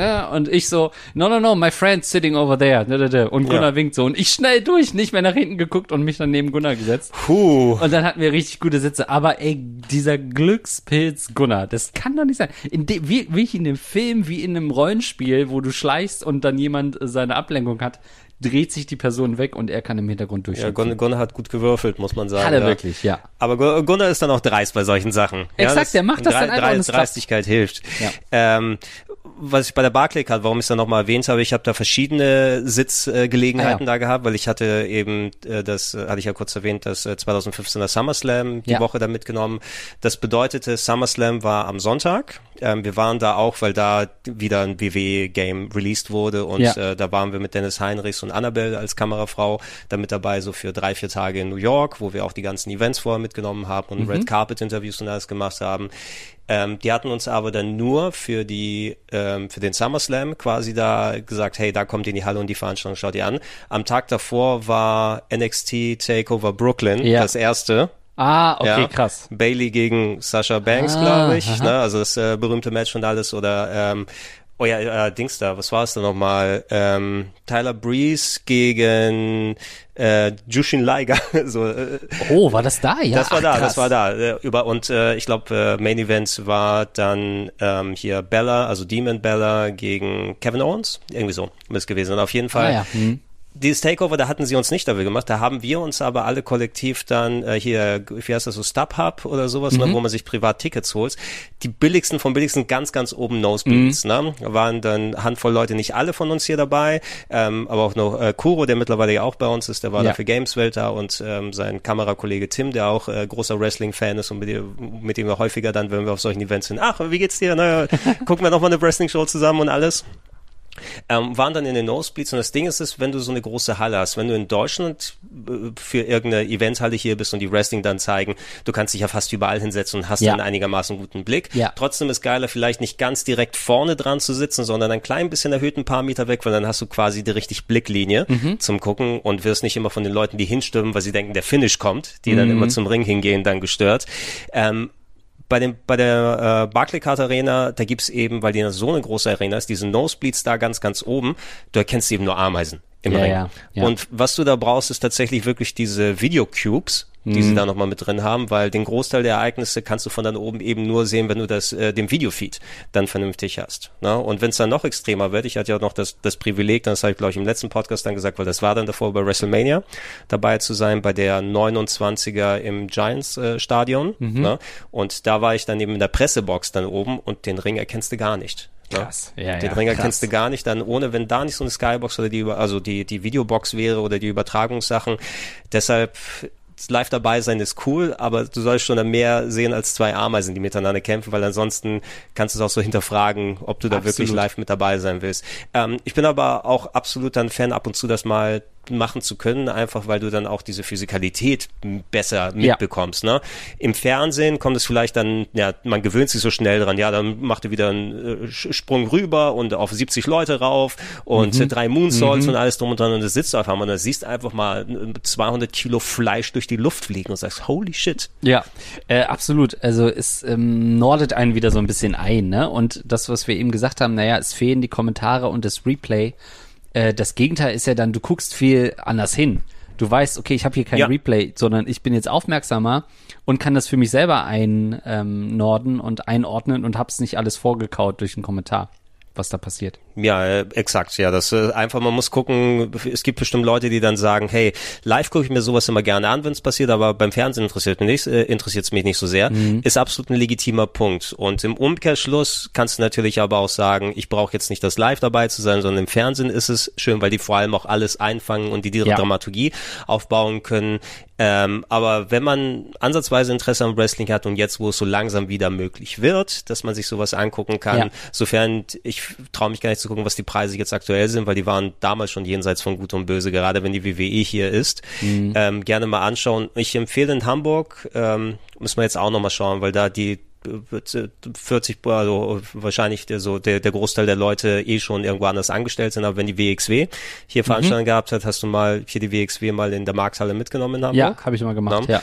Ähm, auch vor einigen Jahren, da war auch der Main Event, war da zum Beispiel äh, Walter gegen Zack Saber Jr. Äh, vor einiger Ach, Zeit, krass, wo ich dann ja. da war, plus auch Tony Storm hatten wir vorhin hier nochmal gesehen, was im Hintergrund bei AW lief, da waren so alle Leute dabei und wenn du dann so in einer kleinen Halle nah dran bist, ne, das sollte man sich Ja. schon auf jeden Fall einmal geben. Das ist was ganz anderes. Also das Wrestling ist ja dann auch immer ein bisschen anders. Es gibt ja auch so ein bisschen, sag ich mal, diese Spaßveranstaltung, in Anführungszeichen, ne? In Hamburg Oh, ist was ja die, genau, was äh, hier im ähm, Grünspan in Genau, Hamburg. dieser ne, Wrestling Rock, Rock Bash, and Wrestling, Rock Wrestling. ja genau, mit mit äh, toten Hühnchen und ja, allem drum und dran da und hast du Kettensägen. dann, genau, da hast du halt mehr Gimmicks und die Leute sind aber auch so nah dran am Ring, dass sie halt auf den Ring klopfen können, auf die Mhm. Ringmatte. Da hast du natürlich auch eine andere Performance im wahrsten Sinne. Ähm, aber ich, ja, ich finde es cool, das, wird- also ist ja auch immer nice, wenn sich neue Leute für Wrestling begeistern. Ja, ist ja wie- einfach so. Wie hast du dich dann eigentlich gefühlt? Ich habe gemerkt, wie sehr mir, wie wichtig das Publikum für mich eigentlich ist und äh, den Teil, den das Publikum vor allem auch mit der Lautstärke und, und der Teilnahme spielt, dass diese ganzen Pandemie-Shows gekommen sind. Ja. Na, also als äh, die WWE auf einmal kurz vor WrestleMania ihre Empty Arena in einer mhm. Halle hinten Show dann machen muss, wo du weißt, okay, das ist WrestleMania, aber die sitzen vor 500 leeren Sitzen, wo dann nichts passiert und jeder einzelne Move halt nach und da kommt überhaupt nichts rüber. Und da haben wir auch fast anderthalb Jahre nur diese Empty Arena Shows, wo ja. vielleicht mal eine Handvoll Wrestler waren, die so ein bisschen gegrölt haben dann. Aber es war schon teilweise hart. Also ich, ich konnte mir da auch wirklich alles auf Dauer nicht angucken, weil einfach mir fehlt das so enorm. Absolut. Also am Anfang war es spannend, weil man natürlich auch gedacht hat, was machen sie jetzt damit? Und es gab ja auch so ein paar Cinematic Matches, die sonst auch nicht zustande gekommen wären. Machen sie nicht mehr so häufig, ja? Jetzt, wo sie die Option ja. hätten, hätte ich gedacht, dass vielleicht mal eins pro Jahr kommt oder ja, so, aber anscheinend kaum noch. Und da gab es ja auch schon Sachen, die zumindest irgendwie interessant waren, so AJ Styles, Undertaker und so, wo man ja auch mal neue Möglichkeiten hatte, eben wenn du halt so ein Match mal schneiden kannst. Ja, der Undertaker, alles kaputt, 700 neue Hüften sich haben einbauen lassen, aber wenigstens mit einem Cinematic Match kommt das noch halbwegs rüber. Yo, und war das nicht so, du weißt wahrscheinlich besser als ich, dass irgendwie er dieses Match gemacht hat und irgendwie am Vortag sein Bruder oder Onkel oder so nahe Verwandter äh, gestorben Das kann das so sehr, sehr gut sein, ja. Irgendwas war da auf jeden ne? Fall drumherum, ja. Ähm, aber das war natürlich so ein paar Highlights, dass man guckt hat, okay, so kann Wrestling auch erzählt werden mit so geschnittenen Sachen. Ja, ähm, die, so die Stadium Stampede fand ich ganz mhm. cool, weil das war dann auf einmal fast wie so ein 70er Jahre Cannonball Comedy Film mit ja. Bud Spencer Fäusten zwischendurch. ähm, aber in der Regel bin ich da bei dir. Ich konnte da auch nicht viel von angucken und ich finde auch, so ein, das ist so ein gewisser schwarzer Fleck, weil so Sachen wie die erste Regentschaft von Drew McIntyre für mich haben die nie so richtig stattgefunden. Ja, ey, weil das, er diesen Moment nicht hatte wir hatten dann ähm, kurz vor der Pandemie hatten wir mal hier intern mit ein paar Leuten aus der Firma mhm. und zusammengesessen und ich glaube den Rumble geguckt, ne, mhm, als ja. Drew McIntyre den gewonnen hat, ja. also kurz vor der Pandemie. Und ich weiß auch, wie froh ich drüber gewesen bin, einfach weil Drew McIntyre es auch verdient hat nach der ganzen Arbeit, den ganzen Chose, die er ja. äh, bei der WWE vorher erleben musste, mit seinem ganzen Werdegang, sich selbst dann hochgearbeitet, über die Indies wieder zurückgekommen. Und dann wird ihm dieser Moment verwehrt, das vor Publikum zu machen, auch mit, ähm, ich glaube, Otis und Man Mandy Rose hatten ja auch diese Storyline, Ach, die komplett ja. auf Publikum aufgebaut hat ja. und die kriegen quasi ihre ihre Satisfaction dann weg und mhm. wir als Zuschauer äh, sein, sein der der McIntyre Run äh, leider relativ äh, in die Binsen gegangen und was ich mir zuletzt angeschaut habe, da war doch diese Veranstaltung in äh, Wales ne, dieses äh, äh, dieser große WWE-Event, wo dann the Castle. Clash at the Castle, mhm. ne, wo dann auch oh, ähm, hier mal wieder Günther gegen Sheamus, äh, schön, ja. aber da hatte ja ähm, hier äh, Drew hat äh, Roman Reigns herausgefordert. Ja. Und ich habe wieder gemerkt, wie fucking sauer und enttäuscht ich sein kann, wenn die einfach wieder haben Roman Reigns da gewinnen lassen. Ja. Ich dachte, ich dachte, Triple H ist zurück. Was soll denn das? Der arme Drew. Ja, und also allein dieser Sieg hätte halt viel mehr bedeutet als eigentlich seine erste äh, Regentschaft. Und ja. das fand ich halt so schade, wie du halt sagst, äh, wir waren ja alle irgendwie Drew-Fans in dieser Zeit, als er das erste Mal den Titel geholt hat. Ähm, und dann war das plötzlich so so ein Last-Minute-Ding. Also Mania, ne? April mhm. war ja auch genauso die Zeit, wo das erst losging. Das heißt, kurz ja. davor war noch gar nicht klar, dass plötzlich diese Empty Arena-Sachen Ja, kommen. wir, wir hat auch lange Zeit sich davor gesträubt, WrestleMania ja. abzusagen, von wegen, weil die wollten mal gucken, kann das stattfinden, kann das nicht stattfinden und als ja. es dann klar war, dass es nicht im Stadion stattfinden kann, haben wir eben diese diese Backstage-Nummer bekommen, wo sie auch noch gar nicht wussten, wie das richtig funktioniert oder ja. was sie damit machen können. Das war einfach komplett seelenlos. Plus dazu, ähm, das musste auch die WrestleMania gewesen sein, wo sie dieses unsägliche, fast eine Stunde lange Randy Orton gegen Edge äh, The greatest Backstage. Wrestling Match ever? War nee, davor, das? davor noch, davor, davor, noch. Okay. Ich glaube, die haben danach dieses Greatest Wrestling ah, Match ah, okay. ever, was gutes Match gewesen ist. Ja. Vielleicht für die beiden das Greatest Wrestling Match, was die beiden zusammen da haben. Wobei ich ab und zu mal Orten durchaus ganz äh, spannend finde. Ja. Also gerade in der, in der früheren Zeit. Also ab und zu habe ich mir ganz gerne angeguckt. Ähm, und ich glaube, wenn er wieder zurückkommt, wird es auch noch mal ein bisschen spannender werden, weil der hat ja seinen dritten Frühling jetzt äh, gefunden. Ähm, aber da, da, da war Edge gerade wieder zurück. Ähm, war ja auch, glaube ich, beim Rumble noch mal. Oder war das das Jahr davor? Ich weiß es gar nicht mehr.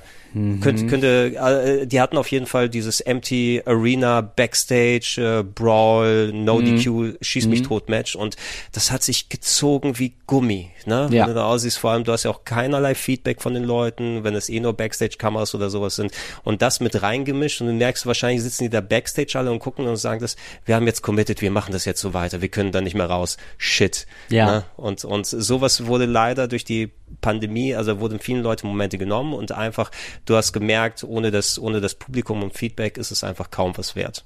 Ist es. Also es lebt davon, ähm, man merkt das ja auch, selbst wenn du es nur schaust und du merkst, oh, das Publikum reagiert gerade krass, macht das ja mit dir auch was und du denkst, okay, offensichtlich ist das gerade krass, was passiert. Mhm. Ähm, solche Momente, wie du gerade sagst, äh, der Return von Edge, der ist per se natürlich cool, wenn man weiß, was für eine Geschichte dahinter steckt, aber es lebt natürlich davon, dass die Leute eben so dankbar sind, auf ihn reagieren. Und das macht ja mit einem selber auch was, wenn man es schaut. Genau, und ähm, was die Wrestler im Nachhinein gesagt haben, das wurde ja eh von denen auch aufgearbeitet und für viele ja. war das ja auch komplettes Neuland, das so machen zu müssen.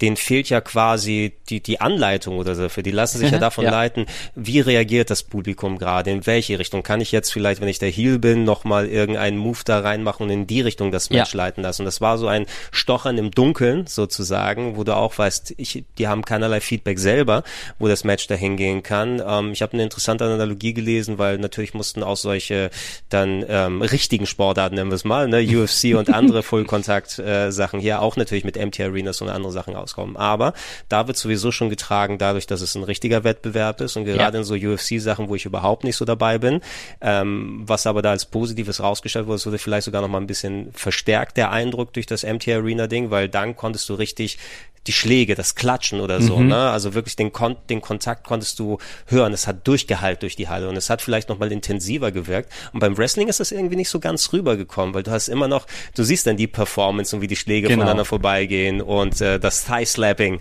Ja. Richtig volle Pulle. Ja, es ist halt wie eine Zaubershow. Es wirkt halt super steril, Kasper ohne Kinder. Kasper schon ohne Kinder. Ja, ja Kinder, was ja. seid ihr auch schon alle da? Warum ist da niemand?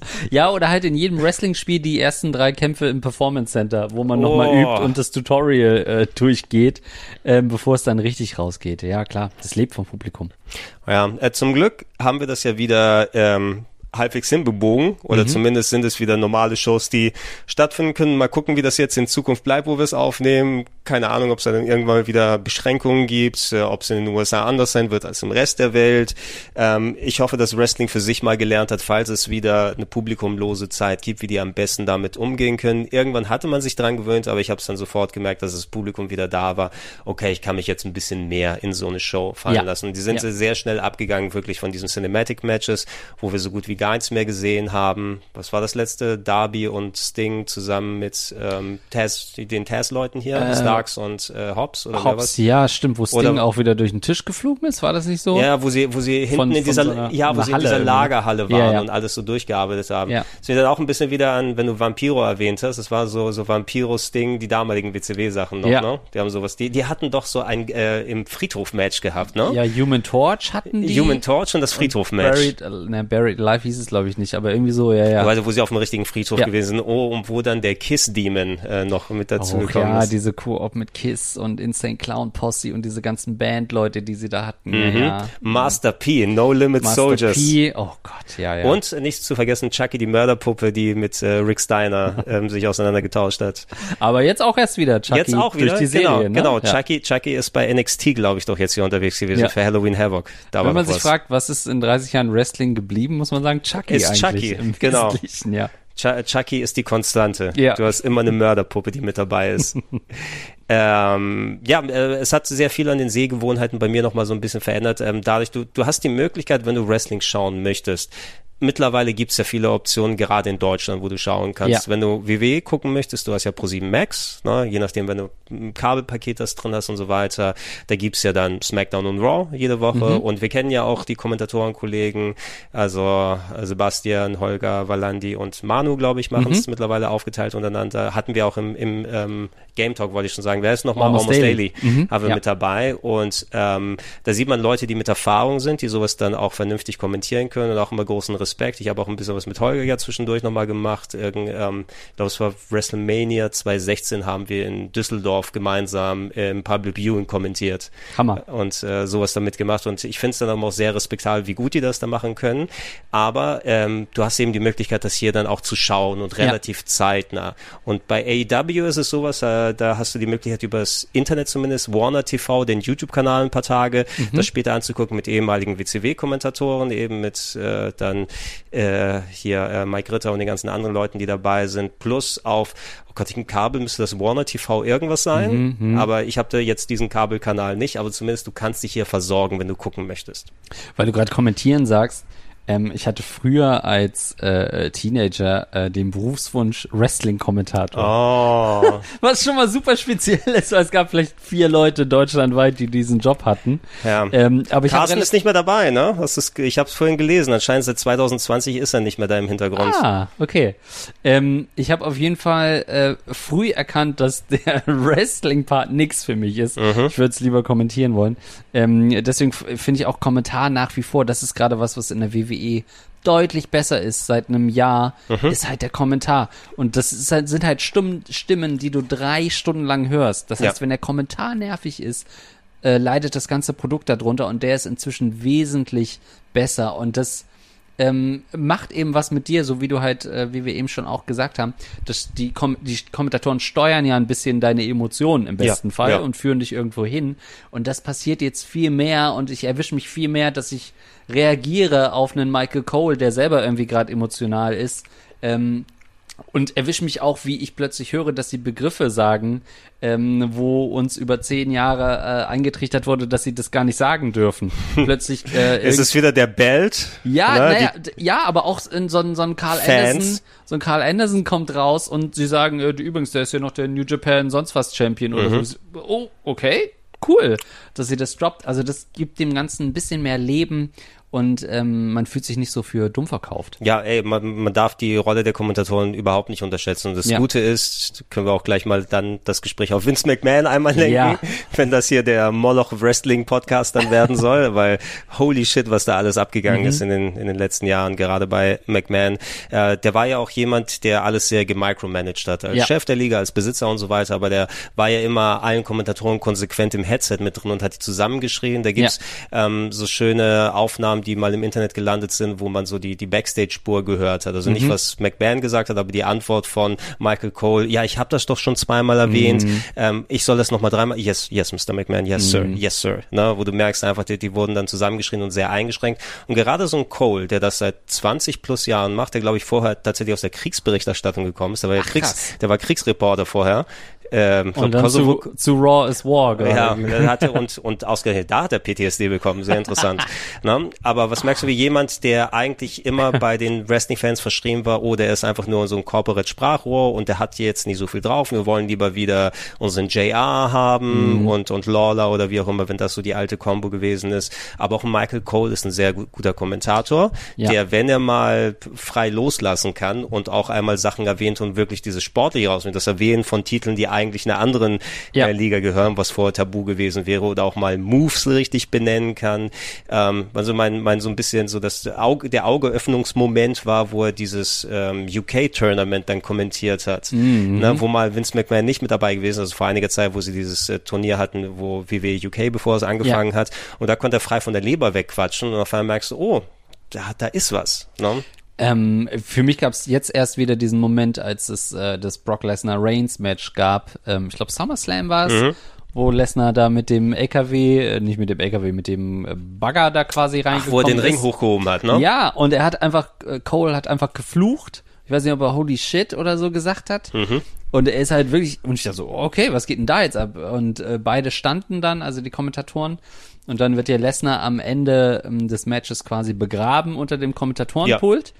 Und Michael Cole ist einfach aus der Haut gefahren quasi und hat gesagt, ey, somebody get the damn äh, paramedics oder so. Da hat gesagt, help this man und so ist richtig so ein, so ein so Gefühl, ey, wir müssen den ja jetzt da rausholen, der liegt da noch begraben. Und das hat mich selber so, ich dachte, okay, ja krass, ja Mann, mach doch mal was, das kann doch nicht sein. Ähm, und ich habe gleichzeitig auch realisiert, okay, er darf jetzt fluchen, er sagt das und er sagt das. Und das wirkte für ihn dann so aus der Rolle gefallen, was es stärker gemacht hat als Moment, weil ich quasi in Character dachte, okay, ähm, er verliert jetzt selber die Kontrolle, weil das so krass ist, was da passiert. Ähm, und alleine, dass sie diese Freiheit jetzt haben, das tut dem Produkt so gut. Ja, sowieso. Ich bin, wo ich kein Riesenfan von bin, sind diese Drei-Personen-Booths, die Ja. sie zurzeit, also Ja. überall gerne machen, weil so die, die Standard-Kombo war ja meist, du hast, äh, wie nennen sie so, Play-by-Play und Color-Kommentator. Also Play-by-Play, jemand, der sich um Sportliche kümmert, der die Moves benennen kann, der das sportliche Wissen hat und äh, dann hast du den Color-Kommentator, der dann durch, durch äh, blumige Aussagen Ja. und äh, Alliteration und andere Sachen nochmal ein bisschen äh, Pfeffer da reinbringt. Wenn du dann früher, ähm, habe ich auch erst im Nachhinein dann so äh, mitgenommen, weil ich habe ja hauptsächlich die deutschen Sachen geguckt und da waren es ein Carsten Schäfer und Günther Zapf, die glaube ich dann eher beide Play-by-Play gewesen sind. Das hat sich anders angefühlt, aber wenn du so ein McMahon und Ventura hattest dann früher oder dann eben zur Attitude-Ära JR und Jerry Lawler. Ja. Na, wobei es dann schon Jerry Lawler sehr, sehr schlüpfrig dann bei vielen Sachen geworden ist, wenn dann die Puppies und alles rausgekommen sind. Absolut. Du hattest bei der äh, äh, bei den deutschen WCW-Leuten hatte Lance Retzer schon fast so ein bisschen so eine Ja. Der Ja. hat auch die Heels immer ein bisschen unterstützt, wenn Jeff Jarrett irgendwie mit der Gitarre geschwungen Genau. hat, hat er immer El Kaboom gesagt Ja, El und fand das Kaboom. ganz gut. Ähm, aber ja, das, davon lebt das natürlich. Das finde ich bei AEW ist es ein bisschen schwierig, weil dieser Excalibur macht, finde ich, auch einen Hammerjob. Ja. Das ist krass, weil der alles immer auf dem Schirm hat, die Moves benennt, die Story noch erzählt, dann irgendwie AEW Tickets.com noch bewirbt, da noch das macht. Und schneller als Eminem bei Rap God dann die Sachen ausspricht.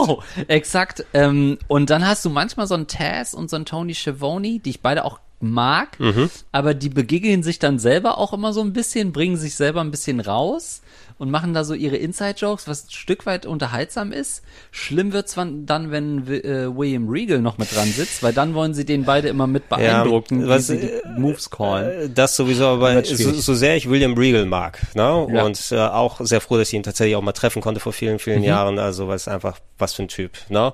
Ähm, aber diese ganze, ich tu so, als äh, ob ich ähm, Excalibur gleich in der Backstage vernaschen Ja. möchte, Nummer. Das Man hat sich nach einer. Woche schon erledigt Ja. und äh, jetzt gibt's immer noch sexuell anzügliche Sachen. Ja. Äh, der Gag ist auch irgendwann mal rum, meine Ja. Freunde.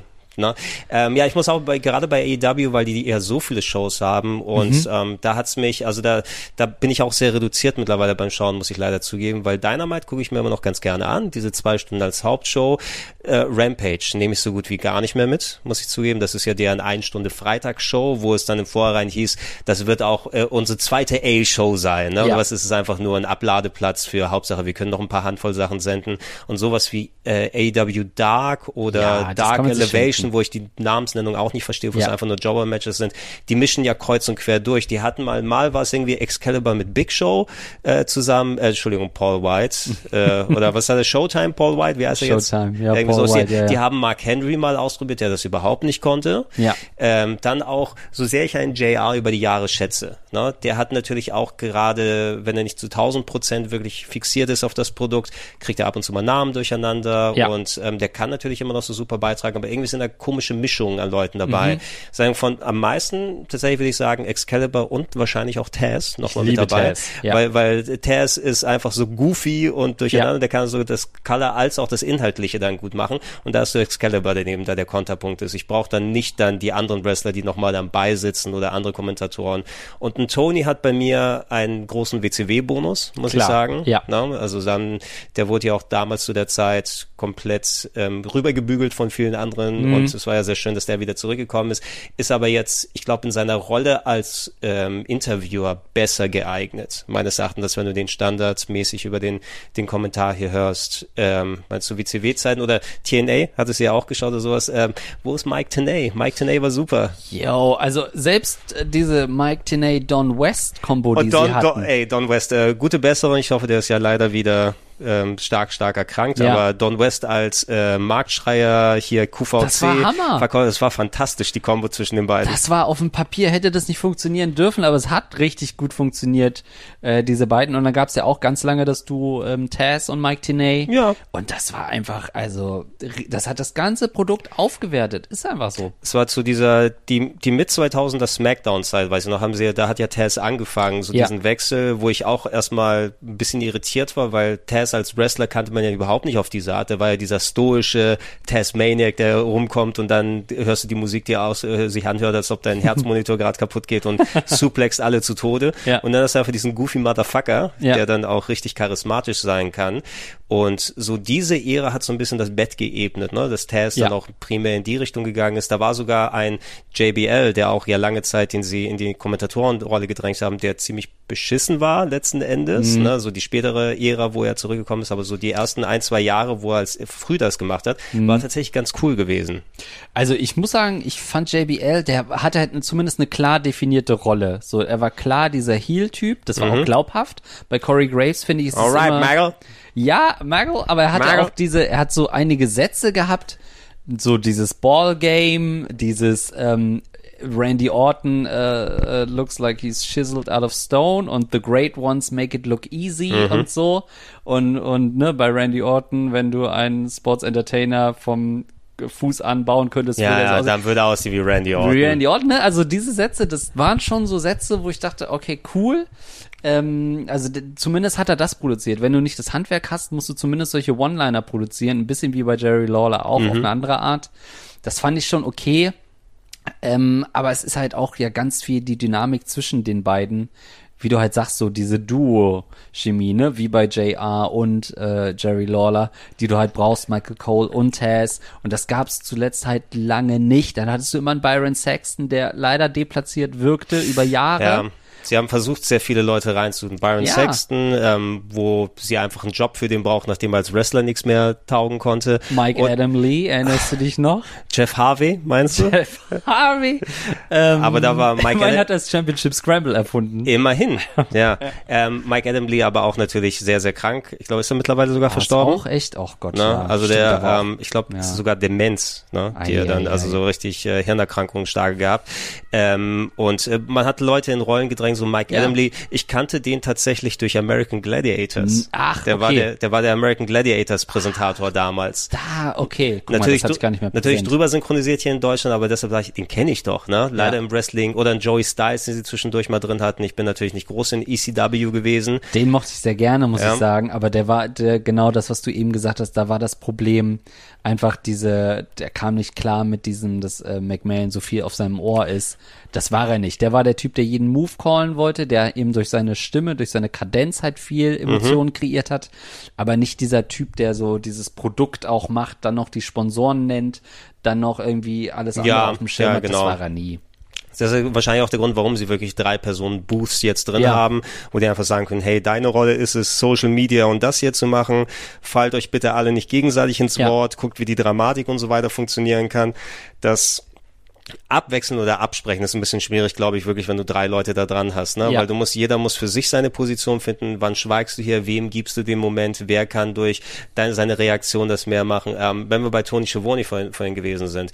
Zum Beispiel eine Sache, das funktioniert in der ersten Woche ganz gut. It's Sting! Ja, ja, ja. Ne? Wenn das aber jede Woche danach in der exakt gleichen Ja. Kadenz dann nochmal darüber kommt, dann ist es irgendwie, okay, jetzt hat der nicht mehr so richtig Bock, It's Sting zu sagen, muss es aber, weil er einfach nicht mal rauskommt aus der Nummer. Boss Time. Äh, Oh, it's Boss Time! Das hat einmal funktioniert. Einmal, und das war bei Here Comes the Pain. Ja. So, da hat es äh, Woche für Woche funktioniert. Aber diese ganzen anderen Nummer, It's Clobbering Time, auch von Ja. Pine. Nee, Leute, es ist einfach ganz normal Montagabend. Das kannst du ja, das Clobbering Time hat aber auch der, der andere dann eher gesagt, immer versucht. Ja. Äh, wahrscheinlich darf das die WWE wegen der ganzen Marvel-Rechtsgeschichte gar nicht dann mitnehmen, ne? Stimmt, kann sein. Oder ja. ist das, ja. doch, das ist Marvel, Marvel, genau, hm. The Thing, ne? Ähm, wie würdest du, wenn wir, Andreas, ein Kommentatoren-Duo wären, wie Mhm. wäre die Aufteilung zwischen uns? Hätten wir dann klassisch Play-by-Play und Color oder müssen wir das erstmal, müssen wir so Rollen finden? Also ich glaube, du hast so viel Wrestling-Historie drauf, was ich ja echt auch beeindruckend finde. Ähm, immer wenn ich denke, ich gucke zu viel Wrestling, denke ich, nee, Gregor, zu Ja, viel Wrestling. guck- guck zu viel Dann kann alles. ich doch wieder zwei Stunden nochmal, dann kann ich nochmal einen Impact reingucken. Ähm, deswegen wäre das, glaube ich, so, dass ich mich da äh, in so eine, in, in so eine Heel-Rolle wahrscheinlich drängen lassen würde, einfach äh, um das besser aufzuteilen. Müssen wir aufteilen. Ich, ich wüsste auch, ich wüsste, weiß nicht, Glaub ob ich. Play-by-Play gut liefern könnte. Also ich hatte auch schon Bock eher in die Richtung, weil ab und zu mal einen Spruch kann man immer Ja. auch als äh, Play-by-Play-Kommentator machen. Aber dadurch, dass es mittlerweile so enorm viel geworden ist, ist natürlich auch mein, mein Wissen sehr gestreut. Mhm. Ne? Also ich könnte nicht jeden Move dann genau benennen und wo es dann war, wenn du WWF geguckt hast und WCW, hast du alles gewusst, Anfang Ja. der 2000er. Ähm, ja, ich, ich könnte wahrscheinlich nicht mit den Special Moves mithalten, weil ich nicht alle NJPW-Shows schaue, von wo die Wrestler von heute ihre Moves dann geklaut Ja, haben. ja. Ähm, aber müssen wir mal gucken, ob man sich da noch reinarbeiten kann. Also je nachdem, wenn mal die geschätzten Kommentatorenkollegen bei der WWE in Deutschland oder bei AEW vielleicht mal nicht mehr so möchten, dann ähm, gebt uns Bescheid. Äh, wir gucken mal, wie wir es arrangieren können. Oder wenn Echo Fresh nicht kann. Ähm, Hat er, hat er kommentiert mal? ja, der hatte mal so einen Fresh? der ist auch so ein Wrestling-Fan. Ja, ja, das fand ich so ein bisschen. Bei Echo äh, Fresh muss neidisch. Jemand dann denken, eigentlich müsste er Shinchan kommentieren, weil er aussieht wie Shinchan. Stimmt, ja. So ein bisschen. Also du weißt nie, wo, von wo vielleicht gute Kommentatoren dann herkommen, weil ohne Echo Fresh jetzt gesehen zu haben, ist es, äh, okay, was, ja, okay, JBL, Baron Corbin und äh, hier Tosawa spielen Poker. Ja, in so einem APA angelehnten Skit, ne? Wahrscheinlich. Oh, ah, hun- ja, wenn es jetzt, wo du sagst, jetzt musst du ja doch reinkommen und Damn sagen, Ron Eigentlich Simmons, ja. oder? Vielleicht, also die, die Szenerie ist skurril genug. Äh, ja, wir, wir lassen im Hintergrund Raw laufen, gerade das Ja. aktuelle, und äh, sich einfach davon briesen lassen. Komische, naja gut, ein bisschen merkwürdige Combo hier, der JBL als Manager einen Baron Corbin dazu zu packen. Also Baron Corbin, der hat leider nie großes Potenzial gehabt, aber Vince McMahon dachte, der sieht super sexy aus, deshalb wurde gepusht. Ja, ich finde, das funktioniert auch null. Ich mag JBL sogar. Also, und ich weiß, es gibt natürlich so, ne, das eine ist dieses er als Performer, das andere sind diese ganzen Bullying-Vorwürfe, die ja, Ja. wirklich nicht zu knapp sind. Ja. Als Performer finde ich ihn irgendwie cool, ne, diese ganze JBL-Rolle, das Gimmick fand ich auch cool. Aber sein Gimmick ist ja einfach, dass er super äh, selbstzentriert ist. Und da, jemanden anders zu hypen und zu sagen, der ist jetzt der neue Wrestling-Gott, funktioniert vorne und hinten nicht. Und Baron Corbin hat dasselbe Packaging, er hat dasselbe komische Outfit, er sieht nicht aus wie ein Star, die Musik ist so super irgendwie Automatenmusik, also Fahrstuhlmusik eigentlich, da passt irgendwie noch nix. Ja, ich verstehe, also Baron Corbin ist so ein ganz, ganz schwieriger Fall. Also in der Hinsicht, äh, irgendwas müssen die bei der WWE ja dran finden oder jetzt das Triple H die Altlasten nochmal aufarbeitet und er ist ja. Ja. auch ein solider Performer an Absolut, sich. er ist solide, Er genau, er, genau, aber er ist nicht mehr als solide. Also Ja. der, der wird keiner sein, der dich mit seinem In-Ring dann bedazzlen wird und wo du sagst, Mann, ich Ja. muss das nächste Baron Corbin Match mir Ja. hier angucken. Ähm, seitdem er eh auch sich die Resthaare da wegrasiert hat und äh, dann nochmal diese ganzen verschiedenen Gimmicks, was Unlucky Corbin, Lucky Corbin, keine Ahnung, was Das finde ich witzig, dieses Bum-Ass Baron Corbin, wie sie es inoffiziell immer genannt haben, Ja, das fand ey. ich schon wieder unterhaltsam. Ja, genau. Das sind so die einzigen Geschichten, wo er mal so ein bisschen von sich hinauskommen konnte. Ja. Aber so richtig, die haben ja fast schon alles versucht. Das Beste an Baron Corbin war tatsächlich seine Musik bevor dieses Unlucky oder Lucky Corbin, dieses das, so das letzte Jim Johnsons Stück. Dieses äh, so. Biker, wo er dieses Äh, ja, genau. hatte. I am the Thunder, I am irgendwas, ich- finde ich super, tolles Ja, Lied. ja. Ähm, aber da war Baron Corbin da dran gehängt, Mhm. leider. Und irgendwie dann so, ich weiß nicht, die probieren das nochmal. Äh, äh, Dolph Ziggler kommt jetzt hier gerade raus. Was ei, macht ei. Dolph Ziggler denn da? Das Show-Off hat 15 Total Championships in der WWE gehalten und mehr äh, Points, die sie jetzt sagen beim Entrance, außer dass er Collegiate Champion gewesen ist, haben sie auch nicht. Ey, was, Ziggler, wirklich. Also Dolph Ziggler muss man mal sagen, und jetzt, das sagt man auch als Fan, wünscht man sich ja immer, dass alle Leute gepusht werden, die man irgendwie gut findet und alle sollen World Champion sein.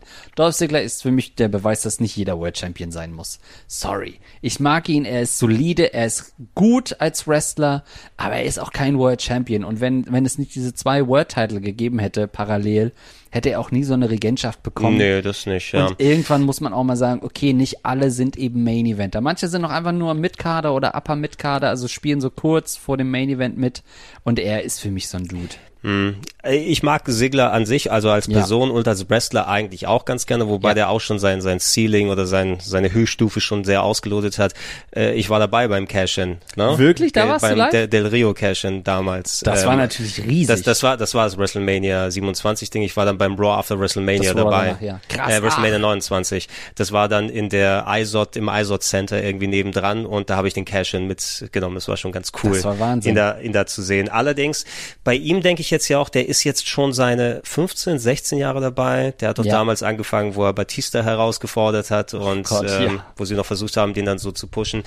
Der müsste von sich, von sich aus sagen, ich weiß nicht, wie gut der Vertrag ist, den er da bei der WWE hat oder ob sich dann immer lohnt, aber der weiß, dass er, egal ob es unter Vince McMahon oder unter Triple H ist, nicht wirklich eine Chance bekommt, weil man hat schon alles gesehen und alles probiert. Eben. Dann war er mal der Last Survivor in der Survivor Series und dann ist der Push wieder abgebrochen worden. Dann hat Ähm, er Pech gehabt mit der, mit der Gehirnerschütterung. mit der Gehirnerschütterung zwischendurch nochmal drin. Ja.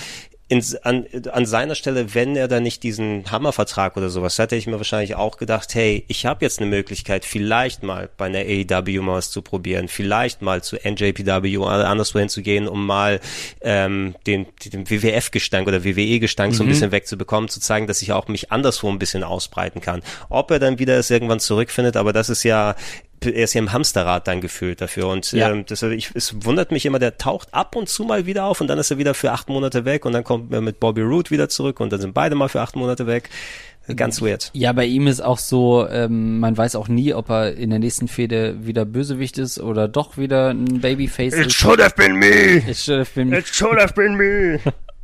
ähm, was war denn diese? Ach so, das war gegen Theory die Fehde, ne? Wir sehen gerade ein Match gegen Theory, mhm. dessen Cash-In ja nun wirklich nicht so monumental war wie nee. der von Dolph Ziggler. Ja, äh, Austin Theory hat sich in eine Reihe mit, wer war's? Damien Sandow und Corbin hat, glaube ich, auch seinen Cash-In vergeigt, ne? oder? Hat Cena sein nicht auch vergeigt? Das Cena, Cena war der, hat? genau, Cena war der Erste, der vergeigt hat. Ja, ne? ähm, aber Cena war auch, er hat, ähm, also Money in the Bank, den Koffer, den man gewinnen kann, ja. und dann kann man gegen ein Match, ein äh, Titelmatch eintauschen.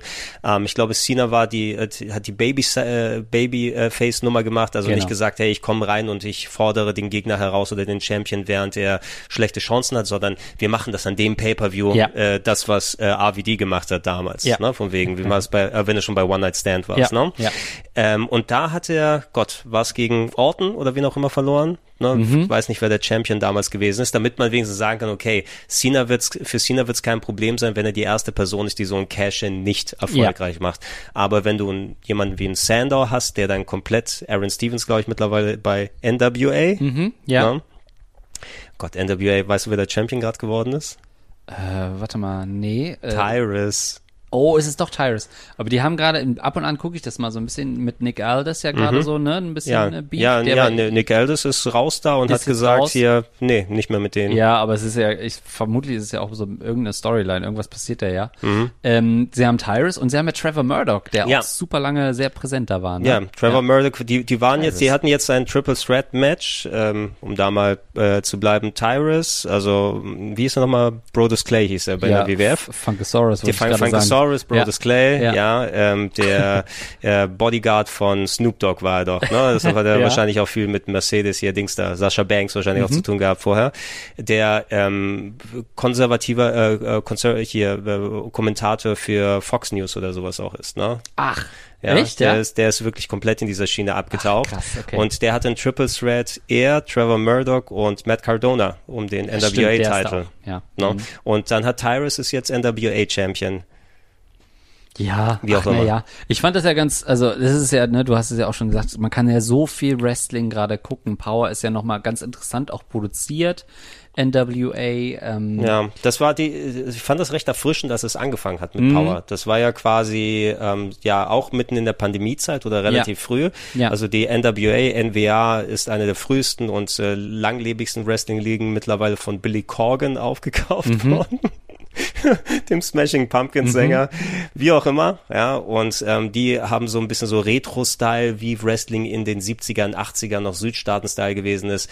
Menschen, äh, also Matches mit kernigen Kerlen ja. und äh, knackigen Leuten, ähm, viele Stars, die anderswo hingegangen sind, Ricky Starks zum Beispiel, hatte da ja. seinen Anfang gehabt, Thunder Rosa und alles, oder Nick Aldis als NWA-Champion, der Magnus, glaube ich, war in der mhm. TNA. Mhm. Ähm, ich fand das so recht erfrischend, weil mich hat so an so frühe 90er WCW-Zeiten erinnert, ne? mit lustigen, ja. dummen Backstage-Gags und so weiter. Aber ich weiß nicht, das hat sich irgendwie totgeritten nach einiger Zeit. Absolut. Ähm, es, man hat es dann ein paar Mal gesehen und dann hat man gecheckt, was die wollen und was da passiert. Ähm, und das lebt, äh, liegt natürlich auch gerade an der Konkurrenz. Also selbst Impact hat gerade auch wieder so einen Hype, da gucke ich ab und an mal ein bisschen rein. Mhm. Ähm, auch manchmal ist es ein bisschen traurig, wenn nur so 100 Leute gefühlt davor rumstehen. Ähm, aber gerade haben sie auch wieder so ein bisschen so eine Retro-Welle mit Bully Ray und Co., die da am Start weißt sind. Du mal, macht doch einer auch so den 80er Jahre Klischee-Wrestler da Ähm, ja. Ich weiß nicht mehr welcher von denen, irgend so ein, so ein Ur, äh, äh, alteingesessener. Ähm, ich gucke nicht mehr so häufig dann TNA oder Impact, wie es jetzt heißt. Ähm, ab und zu mal kriege ich dann noch mal die Ausschnitte zu sehen. Ich habe es noch mal ein bisschen aktiver verfolgt, als die äh, Kenny Omega Champion Nummer gewesen ist. Ah ja. Äh, wo er ja auch Impact Champion dann zwischendurch war und die haben da den Titel zu Christian, Christian, ge ja, Christian ja, gedroppt. ja, Ähm, Josh Alexander finde ich auch ein sehr, sehr guter Wrestler, Ja. der mit dabei ist, aber es ist nicht mehr ganz das TNA, was ich noch von Mitte der 2000er kenne. Nee, aber ich find's gut, dass sie irgendwie ja vermutlich einen Weg gefunden haben, sich zu finanzieren oder sich über Wasser zu halten und ähm, Ja, ey, sehr, TNA wird noch bestehen, wenn wir alle längst unter der Erde sind, habe ich das Ja. Gefühl. TNA ist unkaputtbar, die Kakerlake des Wrestlings. äh, ist es wirklich, ja. Und auch schon wieder 20 Jahre, ne? Ja. Ist halt krass, das vergisst man halt. Ja, genau, seit, stimmt, das waren die 2002 äh, TN, so? TNA, ich glaube, es war sogar NWA TNA irgendwie Mhm. zum Anfang, die Jeff Jarrett Pay-Per-Views, wo jede Folge war ein Pay-Per-View. Wöchentlich, ja. Ja, wo du also die, die Folgen kaufen musstest. Ja. Ähm, ich war ganz froh, da nachher die, ähm, Gott, war das Spike TV TV-Zeit, wo die den sechseckigen Ring hatten Mhm. und mit einer meiner liebsten Zeiten wirklich dann Daniel Styles, äh, Samoa Joe, Jay Ja. Lethal, Ja. ähm, die Cruiserweights, ähm, Kevin Nash zusammen mit den Cruiserweights, da gibt's so geile Aha. Vignetten, wenn man die dann nochmal sich angucken möchte. Äh, ist auch eine Alternative. Du hast viel im kleineren Bereich. Du hast die NWA, wenn du sie über YouTube oder anderswo verfolgen willst. Impact lief eine Zeit lang sogar über Twitch live, meine ich. Dass du bei Stimmt, haben Twitch sie probiert, ja. Genau, ja. dass du bei Twitch dir die Shows angucken kannst. Äh, WWE wird sowieso dann übers Fernsehen ausgestrahlt. Plus das Network gibt's ja auch immer noch, wenn du die Premium Live Events dir angucken möchtest. Mhm. Wobei ich da auch relativ selten, glaube ich, noch schaue. Ich habe das Network mal eine Zeit lang wirklich lange abonniert, weil auch ich so das Gefühl haben wollte, wenn ich mal Bock jetzt auf den SummerSlam 82, ah, na gut, da gab's nicht, SummerSlam 92 hatte, dann kann ich mir den angucken, aber irgendwann hast du auch den ganzen alten Kram und die Shows und die Reportagen dir angeguckt und äh, das Neue reizt mich ab und zu mal ein bisschen weniger. So viel wert sind ja leider die Pay-Per-Views oder Premium Live Events inhaltlich nicht mehr, mit Ausnahme von den WrestleMania oder anderen Sachen. Ähm, ja, also du hast eh ein Überangebot, du musst eh ähm, gucken, was schaffst du überhaupt. Es gibt ja dann auch diese ganze fiktionale Ebene Mhm. äh, oder so, so Reportagen, Doku-Reihen wie Dark Side of the Ring, was ich Dark auch Side of the find. Ring, ja. Jetzt gibt's gerade dieses äh, Äh, Tales from the Territories. auch noch ja. nicht geguckt, weil einfach so viel Inhalte sind. Ähm, und äh, das finde ich ja auch spannend. Auch WWE hat ja eine Zeit lang auch immer ganz gute Dokus produziert.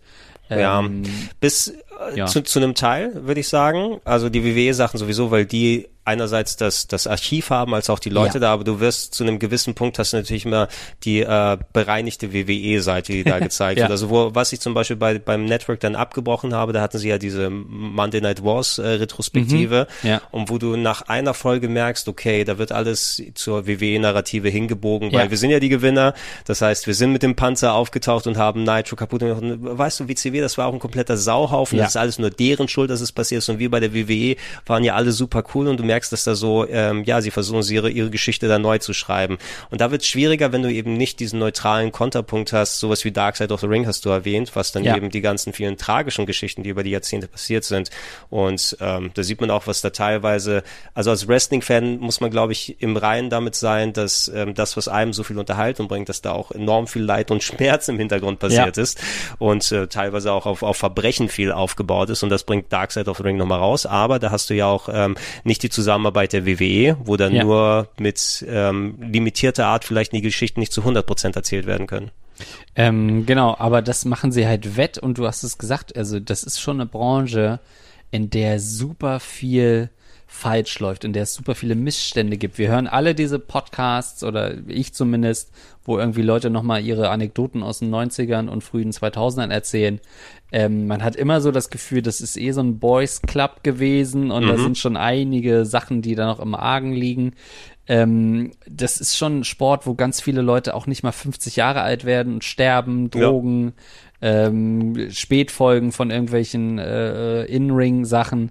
Also es ist schon äh, auch super, super tragisch, ähm, was passiert. Und da finde ich es gerade eigentlich bemerkenswert, dass wir jetzt wieder so eine Ära haben, wo sehr, sehr viele Leute auch sehr lange wresteln können. Ja. Ähm, und das irgendwie so vielleicht ein bisschen gelernt haben aus diesem, was wir Ende der 90er alles geil fanden. Als Teenager fanden wir es cool, wenn die Mhm. ständig durch brennende Tische geflogen sind und Reißzwecken. Und inzwischen, wie du vorhin auch gesagt hast, gucke ich mir das an, so ein Jericho gegen in, den Cage, Nick Cage, und denk so, boah, muss er sich das antun? ich brauch's brauch, nicht. Mhm. Ich brauche nicht den Pi- Pizzacutter Nee, ins, ich ins Gesicht oder nicht. so. Ja.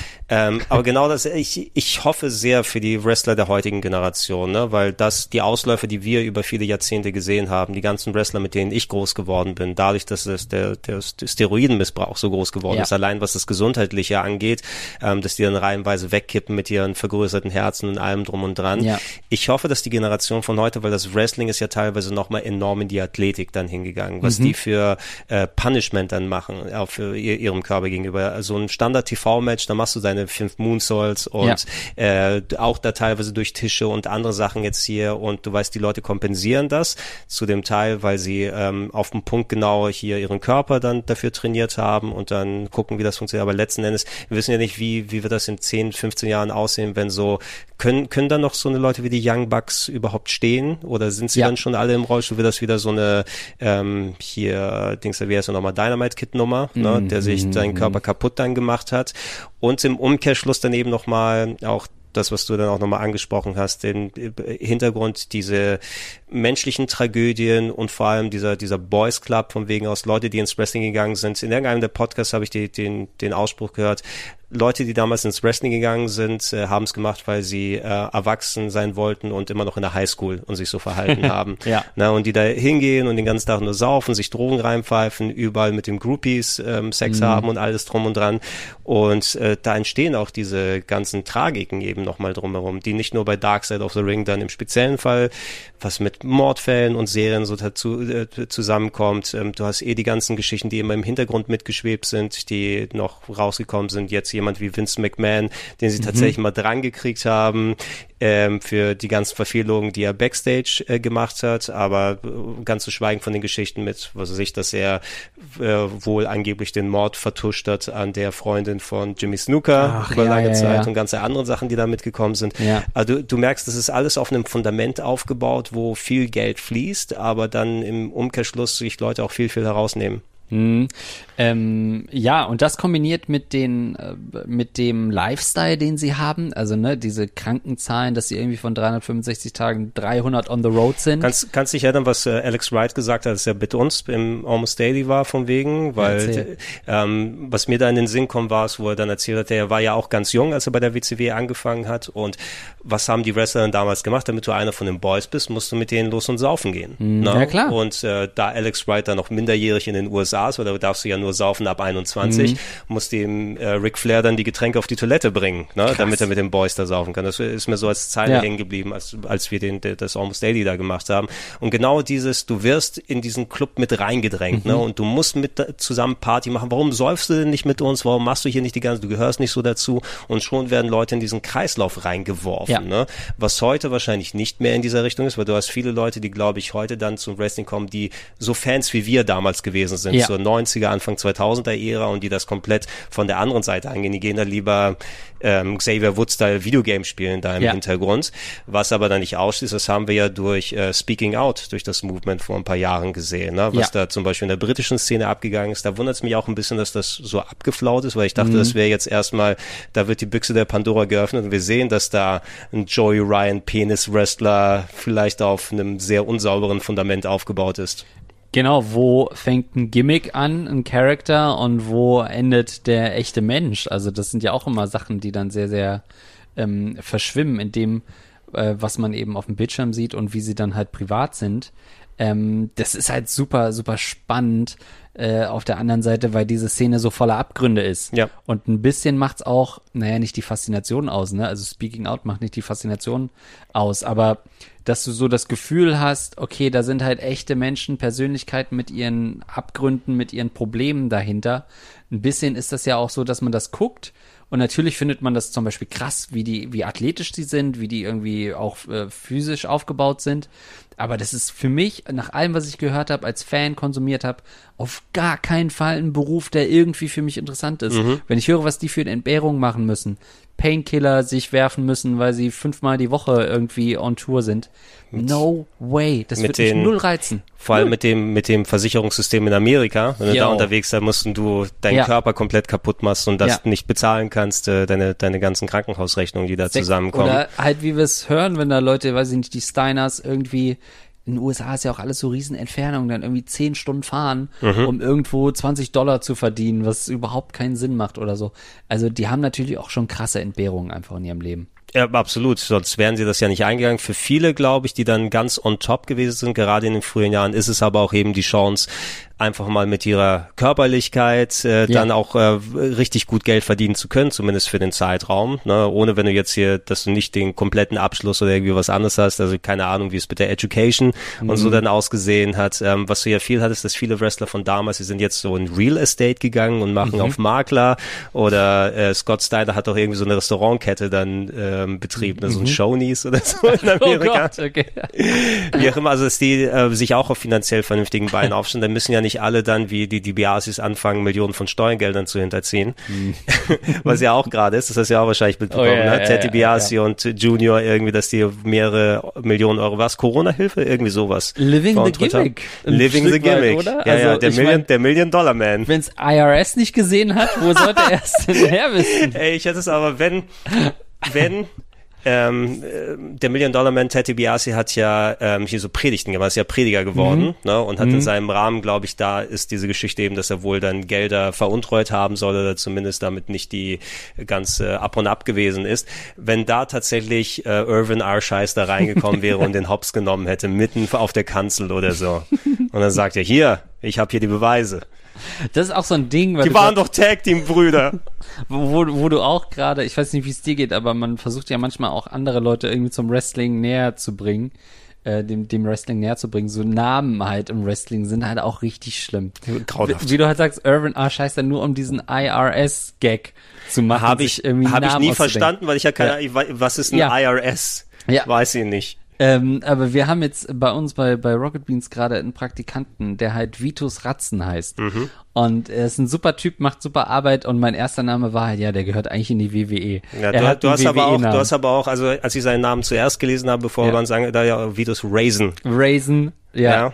Ja, also So, so wie. Terrorizing. Terrorizing, oh Gott, ja, ja. Da guckt der Triple H wieder. Also das ist, ähm, das ja, ist es schlimm. ist, es ist natürlich alles auf dem, also es, es muss auch die hinterste Reihe verstehen. Das Wortspiel darf nicht zu komplex sein oder ähm, auch die, du hast ja nicht mehr wirklich kernige Wrestling-Namen, die nicht irgendwie so ein bisschen lächerlich klingen, so in aktueller Zeit. So manche können ja immer noch ihren richtigen Namen nehmen, aber wenn die dann durch die WW Autonamens Gimmickmaschine gegangen sind, dann hast du deinen Gunther und Ludwig Kaiser eben. Braun Strowman, wir haben gerade Dolph Ziggler gesehen. Was ist das? Also was soll das? Wer heißt so? Braun Strowman. Braun, äh. Braun mit Braun. Vornamen. Hä? Wo, soll, wo ist es ein Vorname in welcher Sprache? Er trug gerne braune Hosen, vielleicht liegt's, vielleicht liegt's daran. An dieser Stelle machen wir eine winzig kleine Unterbrechung und ich schalte mich kurz dazwischen. Ich habe nämlich noch was von unseren Freunden von Manscaped. Die haben das Performance Package 4.0 im Angebot und da ist so ziemlich alles drin, was ihr für eure Morgenroutine so braucht. Und ich kann bestimmt nicht der Einzige sein, der ein großer Fan solcher Routinen ist, um morgens in Gang zu kommen. Ich bin kein Kaffeetrinker, daher muss ich mich an irgendwas anderem festhalten. Also gehe ich als erstes ins Bad, dusche und mein Vollbart will auch noch gestutzt, gekämmt und geölt werden. Nun ist in besagtem Performance Package 4.0 echt alles drin, um mir das Leben dabei so einfach wie möglich zu machen und euch wahrscheinlich auch. Mit dabei, und jetzt geht's los, der Lawnmower 4.0 Trimmer mit 7000 Umdrehungen in der Minute, der Weed Wacker Ohren- und Nasenhaartrimmer, der Crop Preserver Intim Deo Lotion, der Crop Reviver Toner. Ich komme mir richtig episch vor, während ich das vorlese, kein Witz. Reibungsmindernde Boxershorts und ein Kulturbeutel. Leute, wenn ihr jetzt genauso viel Bock bekommen habt wie ich, geht auf manscaped.com, ja, manscaped.com und nutzt den Code PLAUSCH20. Dann bekommt ihr 20% Rabatt und kostenlosen Versand. Nochmal zum Mitschreiben, PLAUSCH20. Geiler Scheiß, jetzt geht's aber auch schon weiter mit dem Plauschangriff. Viel Spaß! Ja, ja, es ist echt, ja. Ähm, um nochmal auf die, die, die Speaking-Out-Geschichte dann nochmal einzugehen. Ähm, was ich gut finde aktuell, ist es eh immer so ein bisschen schwierig, weil ich persönlich, ich habe Wrestling auch ganz gern geguckt. Ich mag so äh, wirklich, sagen wir es mal so, ich mag, wenn sich Leute in die Fresse hauen, nicht dabei zuschauen kann. Mhm. Ne? Das muss nicht auf der Straße passieren, aber ich bin ja. auch so ein Martial Arts Film-Fan. Ja, ich habe mir die Bruce Lee Sachen, so Jackie Chan Sachen angeschaut, weil ich es einmal faszinierend fand. Mhm. Und was ja beim Wrestling nochmal dazu kam, war ja diese, oh, das ist echt Komponente in Anführungsstrichen. Du siehst also, Konflikte werden über Gewalt, sagen wir mal, da gelöst, aber du hast nochmal diese überspitzte Ebene, wo das nochmal ähm, dann mit dazu kommt oder so, so ein bisschen diese leichte Comedy oder das leichte Lockere, was mit dabei ist. Ja. Es ist nichtsdestotrotz aber etwas, wenn du dann konkret sagst, also im richtigen Leben ist Gewalt eben nicht die Lösung, ne? Ja. sondern je nachdem, wo sie diese Storylines hingehen und es im Ring dann geklärt wird, das ist ja auch dieses, diese toxische Maskulinität, die da immer mitschwingt ja. ne? und selbst heute in vielen Storylines dann nochmal mit durchgeht. Ähm, da hatten wir uns vorhin zum Beispiel nochmal unterhalten, so Sachen, die dann porträtiert werden, weil das irgendwie so gelernt ist oder gang und gäbe, dieses äh, Hangman Page in AEW ist äh, komplett äh, von der Rolle und säuft sich die Hucke voll mhm. und anstatt, dass sie ihm vernünftig Hilfe Hilfe angeboten wird, wird er von den Fans gefeiert, weil der säuft ja wie einer wie, wie, wie, wie wir. Der säuft ja. auch ganz gerne. Oder ein CM Punk noch in vor, ich stopfe mir Muffins rein und mache alle Madigzeiten, von wegen, wenn er dann auch dann anspricht, hey Leute, hier mit Alkohol und so weiter, passt mal auf und alles. Nein, predige nicht von oben herab.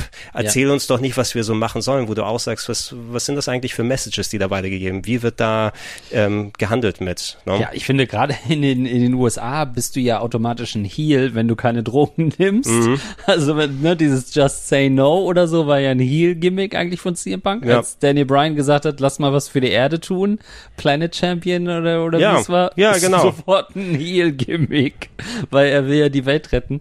Ähm, das sind schon Abgründe, die sich da auftun, ja. Und es, es muss doch eine Möglichkeit geben, du musst doch nicht alles dann komplett in ein Klischee rüberziehen, ja. ne? dass du jemanden hast, der positiv, äh, positive Aus, äh, Ausrichtung fürs Leben hat oder irgendwie ein Daniel Bryan, der sich dann für die Umwelt eingesetzt hat und alles. Ja. Ähm, das muss man nicht alles zur Storyline und dem Gimmick und dieses 80, 70er, 80er Jahre Denken da so haben, dass es automatisch dahin geht. Es ist zwar, es funktioniert und ich denke, ein Großteil der Fans, der gerade auch heutzutage hingeht, weil die werden ja auch immer, ich weiß nicht, ob so viele junge Wrestling-Fans nachwachsen. Das ist ja so diese mhm. Diskussion, die gerade in den USA auch stattfindet. So das Durchschnittsalter von einem Wrestling-Fan ist zwischen 50 und 60 Jahren. Mhm. Also gerade Leute, die noch Raw und NXT und den ganzen anderen Scheiß schauen, sind schon an die 60 durchschnittlich da, da dran. Und äh, dann sagst du auch, okay, das sind welche, die einfach wie wir hängen geblieben sind für lange, lange Jahre, die vielleicht auch sagen, ich muss jetzt als Fan meine Rolle spielen und ich muss genau bei diesen Storylines jubeln, bei denen ich das vorher getan habe. Mhm. Ich ich bin ja auch Teil des Ganzen, äh, will da mitmachen, aber du weißt nicht, ob du dann ein konkret jüngeres Publikum ranziehst, indem du diese Klischeesachen nochmal vorne dran hängst. Und dann hast du natürlich, wenn das das Produkt ist, was vorne im Ring und auf dem Fernseher landet und du merkst im Hintergrund, da gibt's auf einmal diese ganzen Geschichten, wo Männer Frauen nicht vernünftig behandelt haben, mhm. wo auch Intrigen Backstage und so weiter gewesen sind. Du hast vielleicht nicht mehr die Drogengelage wie früher, ja. aber du hast immer noch Probleme mit Steroiden und anderen Geschichten. Niemand kann mir erzählen, dass ein Brian Cage sich das alles Yo. natürlich dann drauf geschafft hat. Das erfordert ja auch nicht, dass der irgendwo dann ähm, tot umfällt in zwei Jahren. Der ist auch der erste, den ich genannt hätte, weil es bei ihm halt eklatant ist. Ja, hast du den mal, hast du den mal gesehen, bevor er die Muskeln sich drauf gepackt ja. hat? Sie wie komplett anderer Mensch aus. Ja. Ähm, es, ja, es ist schon, ach, ich, ich weiß nicht. Das spielt auch so ein bisschen rein, wie Wrestling irgendwie eine Abbildung ist von unserer Gesellschaft. Weil auf der einen Seite kokettiert es ja schon immer auch mit krassen Stereotypen. Mhm. Das böse Russland, ne, die, das Evil Foreigner Gimmick. Seit Jahrzehnten, okay, jemand ist irgendwie, äh, kommt aus dem arabischen Raum, böse, Terrorist, ja. whatever, so. Diese gut gegen böse Sachen. Hulk Hogan, seine halbe Karriere ging es nur darum, Amerika zu verteidigen gegen mhm. böse Leute von außen. Also einerseits kokettiert es ja immer irgendwie auch mit Stereotypen. Auf der anderen Seite ist es manchmal so ähm, so fremd an der Zeit vorbei. Wir hatten gerade Daniel Bryan. Es war ja auch eigentlich heelisch von den Kom Kommentatoren zu sagen, er ist vegan. Mhm. Das war ja auch so ein Ding, dass er vegan ist, deswegen, ne, World's Toughest Vegan, so, aber ja. die Kommentatoren haben ihn immer gebasht, der, dass er vegan ist. Er ist kein Fleisch. Exakt. Also manchmal ist es aber auch so weit weg von, von unserer Lebensrealität, ähm, dass ich denke, okay, ist es, ist es noch eine Parodie? Ist es irgendwie wirklich was, was versucht, die Gesellschaft zu parodieren und, und wie es ist? Oder ist es einfach nur noch weltfremd, weil vielleicht eben der Chef Vince McMahon bis vor kurzem eben noch über 70 war und nicht mehr versteht, wie die Leute ticken? Ja um mal, ich glaube, da können wir den Unterschied zwischen WWE und AEW mal ein bisschen ja. da, von da aus aufdrüssen, weil genau das ist es, die Sache, dass jemand wie ein Vince McMahon, der im Besitz der WWF damals noch oder WWE, wie sie jetzt aktuell heißt, schon seit den, ich glaube, 70ern oder so ist, mhm. ne, wo er sie dann vor seinem Vater abgekauft hat für ein paar Penunzen und zu dem Multimillionen Dollar, Milliarden Dollar Geschäft gemacht hat, was sie mittlerweile dann ist. Aber wenn jemand hauptsächlich für die Storylines und als Entscheider zuständig ist, der eben mittlerweile seine 74, 75 Jahre alt ist, ne, wo du sagst, okay, da hat jemand einfach wirklich nicht den Finger am Puls der ja. Zeit. Und da werden Leute geholt, die ihm assistieren, die er auch schon seit 20, 30 Jahren kennt und dann sind eben der 75-Jährige mit dem 55-Jährigen, die sich lustige ja. Geschichten ausdenken. Also wir kriegen es ja jobtechnisch auch manchmal, ähm, dass ich irgendwie gebeten werde, mir Formate auszudenken äh, für unsere Kollegen von Funk, mhm. wo es dann heißt, ja, wir wollen ein Publikum 16, 17 haben. Und ich bin Mitte 30 und denk so, ja ich tue mich super schwer, Inhalte zu konzipieren, die für meinen Neffen sein könnten, mhm. weil das einfach, das wird weltfremd wirken. Ich, ich werde nicht diese Inhalte so konzipieren können, dass sie adäquat sind für dieses Publikum. Wie soll das dann jemand, der Ü60 oder Ü50 ist, für eine Zielgruppe von 20 aufwärts? Exakt, ne? Und, und das äh, hat gerade bei der WW in den letzten Jahren immer wieder mitgesprungen. Ist, glaube ich, auch ja. einer der Gründe, warum ich auch dann immer weniger dann zugeschaut habe, weil das einfach alles so ein bisschen weltfremd und komisch wirkt und mal kriegst du Leute vor allem, ich glaube, Vince McMahon, ich will dem jetzt keine Demenz oder sowas andichten, aber einfach kannst du die Aufmerksamkeit haben mit Mitte 70 und über alle Details Bescheid wissen. Ähm, da hieß ja auch im Nachhinein, also nachdem er jetzt dann ähm, jetzt wirklich endgültig raus ist und mhm. sein Schwiegersohn Triple H übernommen hat, der immerhin knackige Anfang 50, Mitte 50 ist oder ja, so. Ne? Ja, also ja. schon mal ein bisschen jünger. Ein bisschen, ja. Ein kleines bisschen jünger, um das mitnehmen kann. Wo der auch dann, also Vince McMahon dann wohl in den letzten Monaten einfach mal komplett Namen durcheinander bekommen hat und gesagt hat, oh, der hatte doch verloren, dann das war ein komplett anderer Wrestler und äh, aber da er der Schäpke ist und alleiniger mhm. Entscheider und sich das so zurechtgelegt hat, dass bei ihm die letzte Instanz für alles ist, äh, musste ein komplettes Milliardenunternehmen mittlerweile komplett nach seiner Pfeife tanzen inhaltlich und dann ich habe da kaum Konsequenz gesehen innerhalb der Story. Stories haben angefangen, aufgehört, Wrestler ja. sind aufgetaucht, waren wieder weg.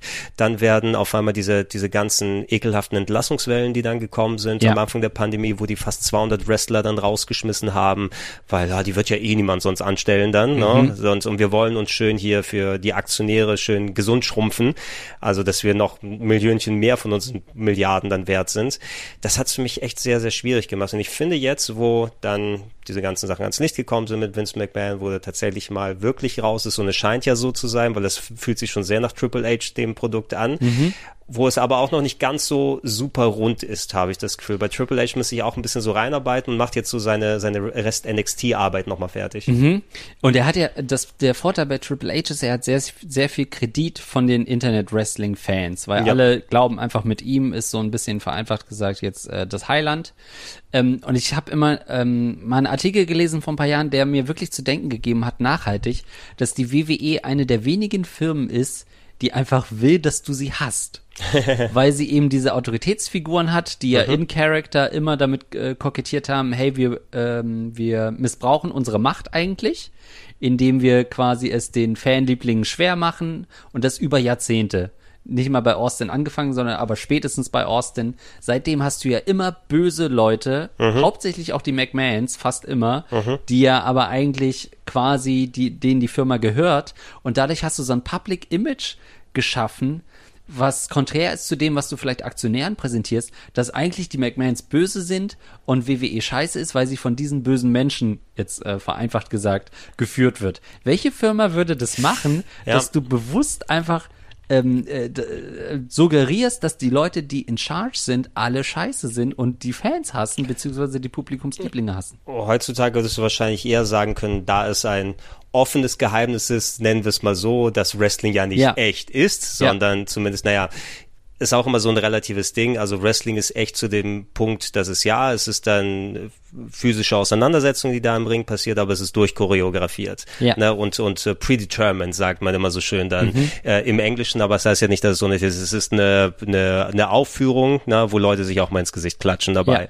Ja. Ähm, und ähm, ich würde, ich habe auch dann den Eindruck, wenn du dich als Chef seiner Firma dann so quasi in die Bösewichtrolle packst, weil wir wissen, ähm, wie man das äh, machen kann, dass man davon ausgeht, ey, die Aktionäre und die ganzen anderen Leute können das ja trennen, weil du äh, gehst ja auch nicht und sagst ja, hey, hier Game of Thrones Schauspieler 17, du hast hier diesen Charakter umgebracht, ich hasse dich, sondern sagst eher, du hast deine Rolle echt gut gespielt. Ne?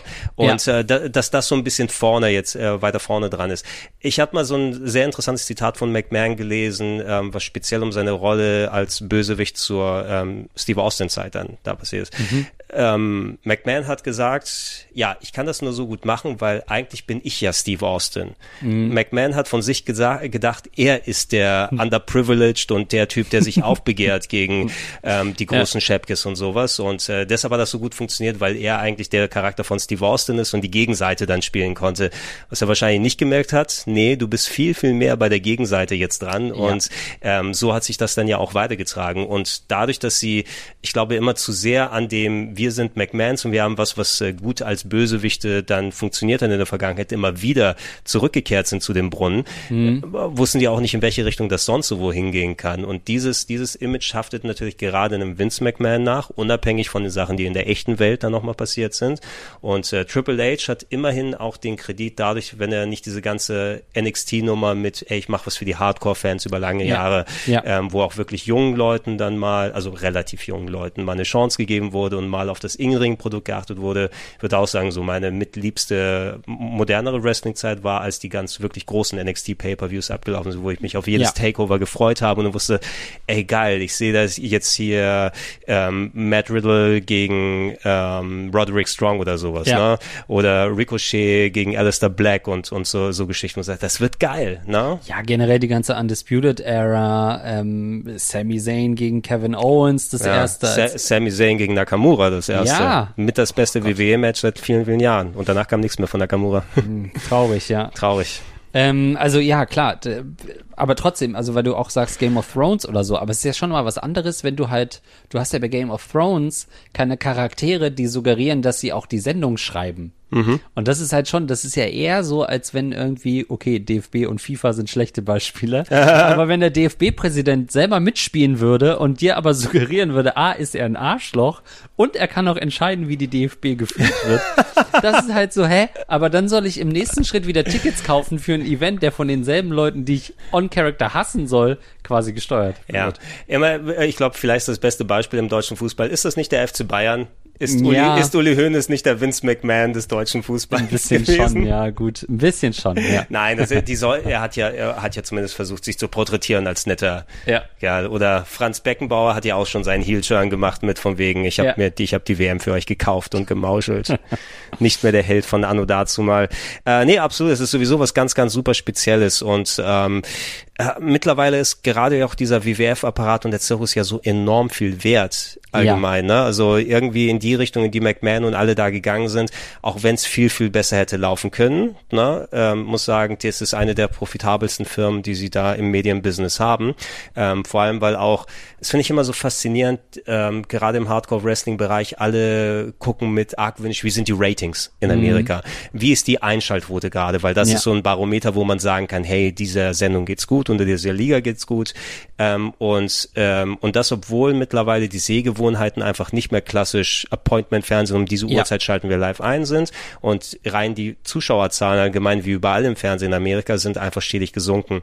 Na, wenn vor sechs, sieben Jahren irgendwie noch drei bis vier, fünf Millionen Leute jede Woche Monday Night Raw geschaut haben, sind ja. jetzt eineinhalb bis zwei wo du auch sagst, okay, es geht um eineinhalb bis zwei Millionen Leute, die dann durchweg so eine Sendung schauen, gibt natürlich ein bisschen mehr mit Laufkundschaft, aber ja davon hängt jetzt ab, wenn da jetzt 200.000 mehr Leute sind, ob die dann nochmal so und so viele Millionen dann mehr mitnehmen und ansonsten kann die Sendung abgesetzt werden. Also Ja. da wird sehr, sehr viel Wert auf diese kleinen Miniaturzahlen gepackt. Absolut, äh, weil halt da immer noch offensichtlich die ganzen Werbebudgets da sind. Also wenn so ein Dynamite irgendwie in 1.0 Rating hat oder 0,9, dann sagt man so, ja, das geht jetzt aber nicht weiter voran. Ja, aber für die sollte doch eigentlich wichtiger sein, was sie auf YouTube für Klicks haben, was sie irgendwie, ne, trenden sie oder so diese anderen Ja. Kennzahlen, wo halt die jungen Leute sind, weil ne, alleine wir, also wir schauen natürlich nicht im amerikanischen Fernsehen, logischerweise. Und es gibt, gibt ja so einen großen Markt, die vielleicht nur Segmente gucken, die irgendwie nur auf YouTube-Clips gucken und weil denen das auch reicht. Ähm, und WWE macht's ja inzwischen auch. Ich weiß nicht, ob du dich noch erinnerst, aber vor Jahren war das ja so ein Ding, dass die WWE alles gesperrt hat auf YouTube und sie das selber für sich gar nicht genutzt haben als Kanal, weil sie wollten das alle alles live gucken oder auf ihren Kanälen. Und inzwischen Haben sie Machen den, sie- den größten YouTube-Kanal überhaupt. Ne? Exakt, fast alles ist online, was die machen. Ähm, machen alte Videos immer noch mal hoch, alte Matches, Highlight-Clips ähm, und Sachen, die auch nur auf Social Media äh, funktionieren. Ne? Ich weiß nicht, nee, das war nicht diese, die Mandy Rose Nummer war es nicht. Ich glaube, es war diese damals diese Dreiecksbeziehung Lana und so weiter, Ja, okay, die ja. in einer drei Stunden Show komplett Crap war, aber auf YouTube plötzlich so War es mit, mit Bobby. Lashley, das Ding meinst du? War das mit Lashley? Oder war es vorher war noch? Mit, mit Lashley und ja, Lana hatten doch mal was äh, Lashley, gemeinsam. Lana, Rusev, wer war denn da noch Rusev drin? und Summer Rae Summer Rae, genau, das, das war die Nummer. mit oh, dem kalten Gott. Fisch. Oh, ja, oh, ja, ai, ai, ai. Was ist eigentlich mit Miro? Wo ist er? Tony Khan. Du musst. Rechenschaft ablegen. Das, finde ich, sehen wir gerade, ja. Ja, nee, ich weiß aber, ich verstehe absolut genau, was du meinst. Und es ist immer dieses Festhalten, weil ich glaube wirklich, diese eineinhalb bis zwei Millionen machen so und so viel, einen ganz, ganz hohen Prozentsatz Ja. davon aus, wie Geld gemacht wird für Wrestling-Firmen. Und dadurch, dass, ich glaube auch, dass ähm, die amerikanische Werbeindustrie einfach auch komplett Panik schiebt, weil weniger Leute klassisch Fernsehen gucken und sie nicht sonst wissen, wie sie das Internet monetarisieren sollen, wie sie die, die wirklichen Views damit machen.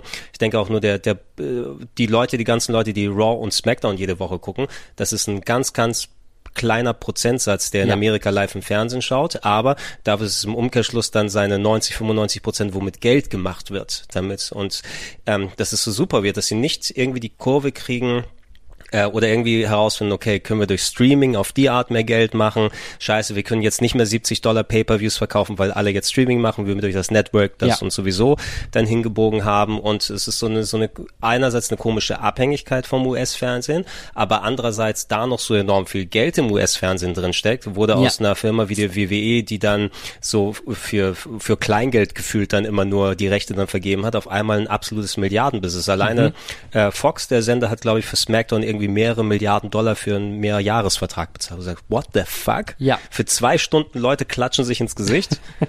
Ja, nee, es ist halt originärer Content, es ist jede Woche, es ist live. Ähm, und das wird ja auch so ein bisschen die, die großen Fragezeichen sein, was AEW für einen nächsten TV-Deal kriegt. Ähm, jetzt haben sie ja, glaube ich, noch, ich kenne die Zahlen nicht, aber eher so einen okayen Deal. Ja, auf jeden Fall ein Bruchteil von dem, was die WWE Ja. macht. Wobei du sagen musst, dass die Einschaltquoten eben eher die Hälfte als nur ein Bruchteil sind. Das stimmt, ähm, aber äh, hängt ja, ne, also ist ja auch für, für ihren äh, Sender für äh, TNT und TNN, nee, wo TBS. TBS. Ähm, ne, muss man ja auch mal das in, äh, in äh, eine andere Perspektive setzen, weil du natürlich mit Fox halt schon und USA Network, ist Raw noch USA? Ja, kannst Ja, ja. einmal gucken. Ja, genau, ja. Hast ja schon die, die größten ähm, Sender mit. Ähm, und das ist natürlich spannend, einfach zu sehen, ob da AEW auch wirklich so wertgeschätzt wird und auch zu so einem interessanten Player wird, der so einen richtig großen Deal ähm, abstauben kann. Weil das Einzige, was ja sonst noch interessant ist, was wir auch gelernt haben, ist halt bei der WWE diese Mediathek. Das ja, die ja auch, ne, okay, Network pushen wir, jetzt ist alles bei Peacock und dass das halt so interessant ist für Streamingdienste, eher zu sagen, yo, ihr habt so einen großen Backkatalog, ihr habt so viel alte Sachen, originäres Material, das wird für uns im Paket spannend. Ja, das ist die, ähm, die alte, leidige Watchtime-Geschichte, die Ja. wir natürlich auch als äh, YouTube-Sender und andere Sachen her kennen, von wegen aus ähm, Content-Produktion. Ähm, und bei der WWE habe ich häufig den Eindruck, wir machen Content um des Contents willen. Das war auch der Grund, warum auf einmal die, die Pay-Per-Views so ultra lang geworden sind. Weil wenn ich ähm, sagen kann, hey, ich habe mit WrestleMania acht Stunden Programm jetzt gemacht, als eine geile zweieinhalb Stunden Show, wie sie vorher gewesen ist, ohne wirklich Leerlauf dazwischen. Aber ich Ja. habe acht Stunden Content gemacht und dann kommt trotzdem am Tag nach das drei Stunden Raw. Ähm, deshalb ist Raw ja auch drei Stunden lang, weil die dann mit drei Stunden wesentlich mehr Werbegelder generieren, als wenn es bei zwei Stunden runtergeht. Der Zug ist leider schon lange abgefahren, obwohl ja. es der Sendung enorm gut tun würde, da einfach mal eine Streichung zu machen und alles zu raffen.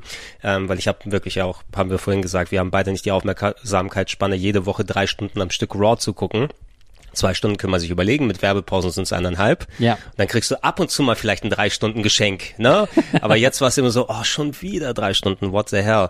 Also muss man schauen, wie das in Zukunft laufen wird. Ich würde es der AEW vor allem auch wünschen, weil wie alt ist AEW jetzt? Drei Jahre? Drei Jahre, ja. Ungefähr. Ja. Und ähm, ich habe es auch sehr, sehr mit Spannung verfolgt. Alleine, weil du hast ja nicht so ultra viele Versuche, als, außer der TNA mal wirklich wieder eine größere Liga als Konkurrenz zur WWE entgegenzustellen. Ich war immer, ich bin immer noch super traurig über das Einstellen der WCW, dass Ja. da nichts draus geworden ist, dass die Invasion komplett in die Binsen gegangen ist damals. Ja.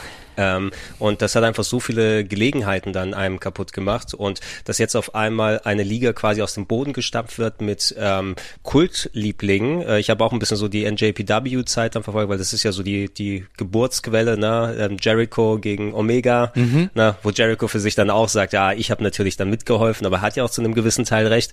Und da dachte man schon, Jericho pfeift auf dem letzten Loch. er hat ja, Da dachte ja. man, das ist jetzt nochmal sein letztes Hurra. Well, nee. well, anscheinend nicht. Er hat noch drei Gimmicks danach Ähm, gehabt, ja. Ich habe äh, sehr große Stücke zur AEW gesetzt, weil die einerseits mal äh, dem Wrestling, was du in der WWE nicht gesehen hast und vor allem mit den Leuten dann mal eine Chance gegeben hast. Das, was du maximal bei NXT vielleicht hattest, was ja aber auch immer nur ein kleiner Aspekt der WWE gewesen ist. Hier hast du auf einmal, wo du sagst, okay, da sind Leute, die mit Leidenschaft da sind, die haben jemanden gefunden mit einem Tony Khan, der A, einerseits jung ist, aber ultra Hardcore Wrestling verrückt, ne? Das ist, glaube ich, dann der, Ja. ja, wenn wir von uns gesprochen haben, dass wir viel über Wrestling oder sowas wissen, wir wissen wahrscheinlich nicht mal so, so einen einzelnen Prozentsatz über das, was Tony Khan Bescheid weiß. Der aber auch wohl die Business-Seite zumindest äh, so drauf hat, weil der gehört ja zu einer reichen Familie. Ich glaube, sein, sein Vater besitzt dann Football-Teams und äh, UK-Fußballmannschaften und alles drum und dran. Und jetzt darf der Sohnemann jetzt schon mal sein, sein Erbe ausgeben und eine eigene Wrestling-Liga aufbauen.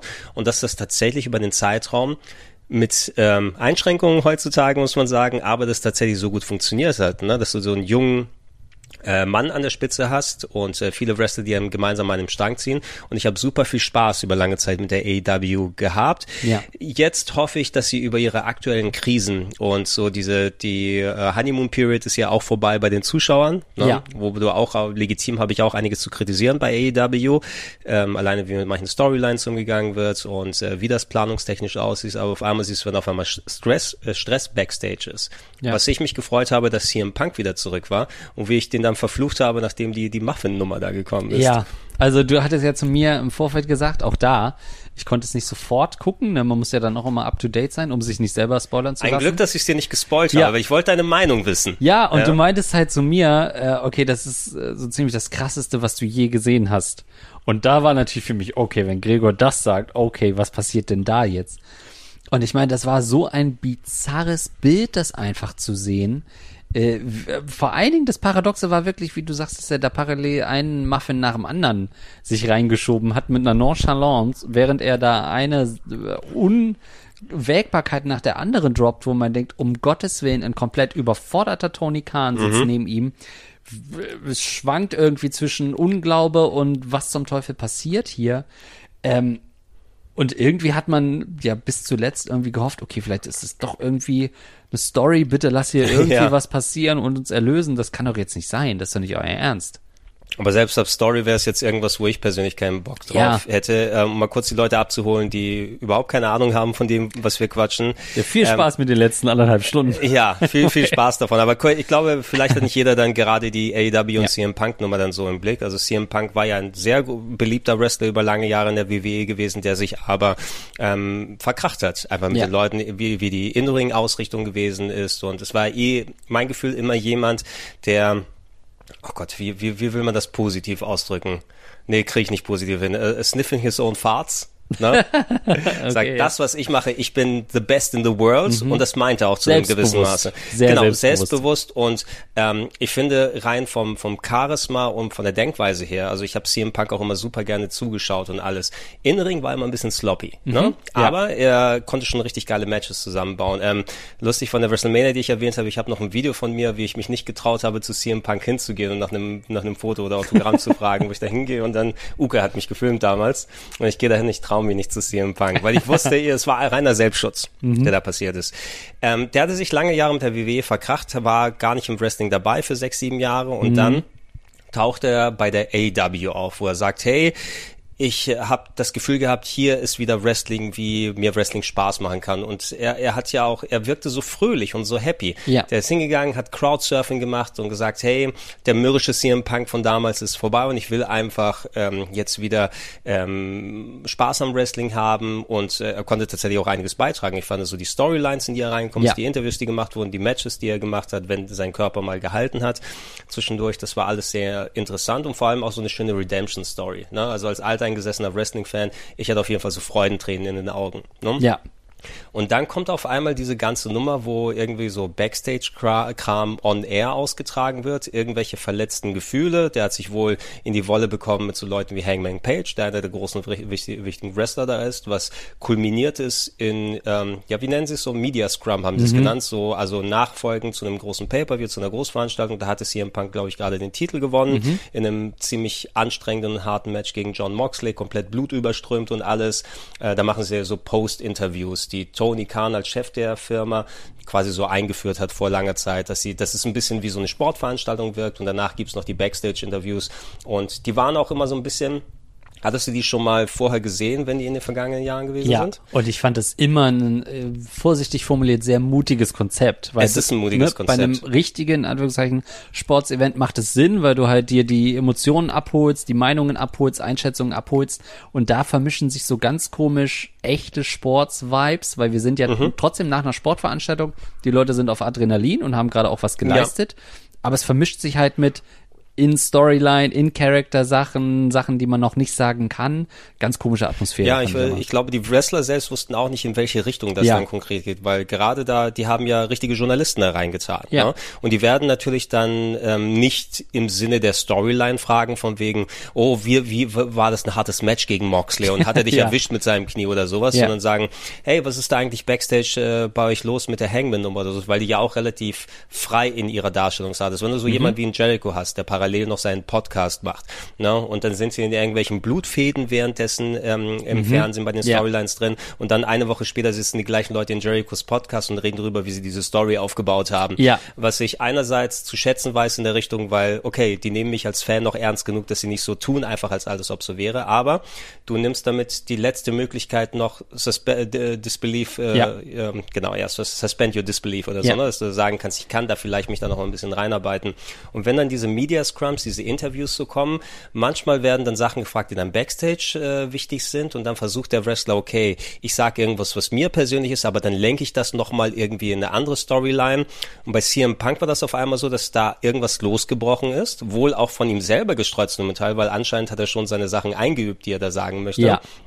Und hat einfach losgeledert und äh, all seinem Unmut laut äh, Luft gemacht. Hey, ich werde hier von wegen Sachen beschuldigt. Der hat ja eh so eine ganz private Fehde mit seinem seiner einem seiner ehemaligen besten Freunde Colt Cabana laufen, den wir auf der Gamescom kurz nochmal Ja. gesehen haben, was nochmal so kulminiert ist. Und er gesagt hat, hey, das sind alles fucking Children, die mit denen ich hier arbeiten muss, die EVPs, also ähm, Executive, Executive Vice Presidents, äh, einige Wrestler, die dann mit quasi bestimmen in der Firma zu Beginn, sowas wie die Young Bucks oder Kenny Omega, die dann wohl auch sich ihm gegenüber anscheinend nicht gut verhalten haben, seiner Meinung nach. Das war einfach nur so eine halbe Stunde, 45 Minuten Tirade, wo ich, nachdem ich den Pay-Per-View geguckt habe, und da ja, ist so ein sch- schönes Ding, ich gucke mir Ja. jetzt nochmal das Interview an und ich saß nur so sprachlos vor dem Schirm und äh, ich habe nicht verstanden, was da abgeht. Ja, ja, und vor allen Dingen auch ein Angestellter sitzt dann neben seinem Chef und beleidigt noch andere Vorgesetzte, wenn man es jetzt mal hierarchisch aufdröseln würde, vor versammelter Presse, live. Ähm, also da war sofort, finde ich, klar, dass das, was hier passiert, ein absolutes No-Go ist. Und mir fehlt da auch echt irgendwie ein Vergleich, das einzuordnen, weil du hast es gesagt, wir kommen aus so einer WCW-Phase und wir haben im Nachhinein sehr, sehr viel eigentlich erst mitbekommen. Wir haben einzelne Sachen vor der Kamera gesehen, ne, berühmte Sachen aus der WCW-Geschichte, mhm. wo man gemerkt hat, uiuiui, da geht hinter den Kulissen ganz schön viel ab. Oder ist es vielleicht doch nur eine Vince Russo Storyline? Inzwischen ähm, hatte man sowas aber nicht mehr so wirklich, weil die WWE doch sehr glatt gebügelt ist. Da kam dann hier und da mal ein Wrestler, der sich beschwert hat und so kleinere Fäden. Aber das zu sehen, von einer Liga, also von einer AEW, wo wir dachten, da sind alle irgendwie auch befreundet, cool und wollen genau das nicht haben, was es in der WWE gibt, diese ganze politische Komponente. Mhm. Für mich war das so ein bisschen so eine Götterdämmerung auch von ja, AEW. Ja, wo ich, ich habe es lange Jahre das Gefühl gehabt, hey, die AEW schafft vielleicht einen Raum tatsächlich, wo ein bisschen weniger diese Backstage-Politics ja. und dieser, oder dieser immer propagierte, oder kommt hier eine Person als äh, Person rein und die wird der Locker-Room-Cancer. Ja. Ne, diese ganze Stimmung vermiest und auf einmal alle gegeneinander aufheizt und Klar natürlich, dass da bestimmte Emotionen und Eitelkeiten dann entgegenwirken. Und es ist immer noch ein eher ein merkwürdiges Business in der Richtung, ähm, es ist natürlich vorherbestimmt und du willst natürlich das machen, um eine gute Storyline zu erzählen, aber du packst ja auch einen gewissen Teil von dir selbst dann dort rein. Ne? Ja. Und wenn die Storyline ist, dass du zwar der gute Wrestler bist, aber nie den Titel gewinnst, dann reflektiert das am Ende auch auf dich dann rüber. Ne? Mhm. Das heißt, oh, ich habe vielleicht meine Rolle nicht vernünftig genug gespielt, damit mir mal der Football gegeben wird und ich mal da das Aushängeschild sein muss. Das heißt also, dass da viele Eitelkeiten sich entgegenwirken und äh, das hat so den, den Glanz von der AEW runtergenommen. Ne? Ne? Ja. Es hilft auch nicht, dass jemand wie ein Tony Khan dann noch sowieso unbeholfen erstmal daneben sitzt, aber dann auch komplett die Politik geht vom Wegen aus, ähm, okay, komplett der Mantel des Schweigens drüber. Ja. Ne? Weil ich muss mal gucken, also das, er, er macht, eine, er lernt natürlich jetzt auch weiter, weil er ist ein junger Mensch, ne, und äh, Business und sowas hat er natürlich drauf, aber so so eine so eine äh, Krabbelgruppe hier zu äh, mhm. äh, zu lenken und sowas, das muss man sich auch erstmal drauf schaffen. Und ich fand auch so ein paar Sachen, die im Vorrein mit MJF Maxwell Jacob Friedman zum Beispiel abgegangen sind. Mhm. Auch ein echt, echt guter Wrestler. Ähm, ich finde sein Gimmick oder seine Art manchmal einen kleinen Tacken zu sehr übertrieben, mhm. ähm, aber trotzdem gerade vor Mike und im Ring ist er echt richtig, richtig gut. Der hat ihn ja auch anscheinend mal so ein bisschen die Pistole auf die Brust gesetzt und ist nicht zu Events erschienen. Und was passiert jetzt? Jetzt hat er das Titelmatch, das nächste, mhm. weil es gut für das Business ist. Ja, und man merkt da auch die unterschiedliche Art, wie so eine Wrestling-Liga eben geführt wird. Und wir kennen alle dieses patriarchalische und äh, super autoritäre von Vince McMahon, was ja bei ganz vielen Wrestlern auch zu so einer Art fast schon Stockholm-Syndrom führt. Mhm. Oder auch Daddy-Issues, hat man immer das Gefühl, oder? Also selbst so gestandene Leute wie Jericho äh, bei allem, was sie sich beschweren, lassen ja immer durchblicken, ey, aber das eine Mal, als mich Vince McMahon umarmt hat, scheiße, das war der schönste Moment in meinem Leben gefühlt, ja. Und, mhm. und wenn ich würde ihn jederzeit noch anrufen und äh, will einen Rat von ihm haben. Ich habe so viel von ihm gelernt. So viel von ihm gelernt. Und das mag ja auch alles stimmen, aber da so dieses, dieses, ähm, äh, dieses fast schon bipolare Verhältnis zu Vince McMahon und auf der anderen Seite eigentlich der Kumpeltyp Tony Khan, mhm. der eher vielleicht mit flachen Hierarchien versucht, ähm, sowas äh, äh, eben so eine äh, Firma zu führen und jetzt auch merkt, oh shit, so einfach ist es dann doch nicht. Wrestler haben Egos Wrestler wollen natürlich stattfinden im Fernsehen, wollen gepusht werden, haben das Gefühl, wenn es nicht so läuft, äh, wie sie sich das vorstellen, dass sie dann aufmucken. Und man hat ja jetzt schon an ganz vielen Ecken gemerkt, du hast Miro eben erwähnt, dass Leute sagen, oh, ne, ne Malachi Black und so weiter, dass Leute sagen, oh, ich bin eigentlich nicht so happy mit der Art, wie ich mhm. hier. Ich hatte mir das eigentlich anders vorgestellt. Ähm, und ich glaube, wie du sagst, da wird Tony Khan jetzt draus lernen und muss für sich auch so einen Führungsstil finden, der nicht so autokratisch ist wie, wie bei den McMahons, aber vielleicht auch nicht diese Buddy-Buddy-Rolle sein kann. Ja, ne? also äh, Tony Khan ist jemand, der als junger Kerl bei ECW im Publikum stand ja. ne? und sich dann alles angeguckt und er ist einer der, der dann alles äh, in die Messageboards geschrieben hat und an jedem kleinsten Ding dann teilgenommen hat mhm. und was auch in seinen Schuhen, das kann man sich natürlich nicht wirklich vorstellen, wenn man nicht wirklich auch in seiner Position da ist. Es muss natürlich auch so ein bisschen so den, den Traum zerrütten, wenn auf einmal du auf einmal wirklich diese Bekanntschaften und Freundschaften mit den Leuten haben kannst, wo dir ja. so viel an dem Business da drin hängst und dann merkst, dass sowas dann auch nicht äh, auf gleiche Art zurückgegeben werden kann, einfach weil du kannst dich nicht als Freund da reinkaufen und ja. kannst nicht alles immer Buddy Buddy sein und musst auch wirklich mal hier den Chef dann raushängen lassen. Ja. Ich hoffe, dass die die Kurve kriegen, weil AEW als Produkt ähm, trotz aller Widrigkeiten und wie gesagt, dass manche Stories noch nicht so ganz hingehen und ich finde auch, wenn sie mal, die müssen solche Sachen angehen, wie dass Wrestler unzufrieden sind oder auch hier Thunder Rosa, gab es ja auch einige Geschichten, die jetzt äh, ausfällt als Championess, nee, Championess sagen die deutschen WWE-Leute dann nur, ne, oder? Äh, als als Women's Champion, die wo jetzt um den Interim-Gürtel dann irgendwie gekämpft wird. Das sollte best, im besten Fall wirklich mal sich nicht, äh, das sollte nicht weiter köchen im Hintergrund, sondern die müssen das vernünftig angehen, weil dann merkst du das auch am Produkt dann da nach außen und ähm, du hast wenige Fanbases, die so enorm vokal sind. Was machen wir ja jetzt auch? Jetzt quatschen wir auch so jetzt fast zwei Stunden übers Wrestling Ja, einfach ja. kreuz hin und quer. Ähm, bei all den Fantümern, die unterwegs sind, ich glaube mitunter die Wrestling-Fans sind mit die vokalsten. Ne? Mhm. Ob die im Internet, ob die über Social Media sich austauschen und die sind dann super schnell bei 180 Ja. bei vielen Sachen und Ja. halten sich dementsprechend auch nicht zurück. Man muss eine vernünftige Symbiose finden. Das ist, das ist gemeinsam. Und ich will, dass die AEW als Alternative zur WWE bestehen bleibt.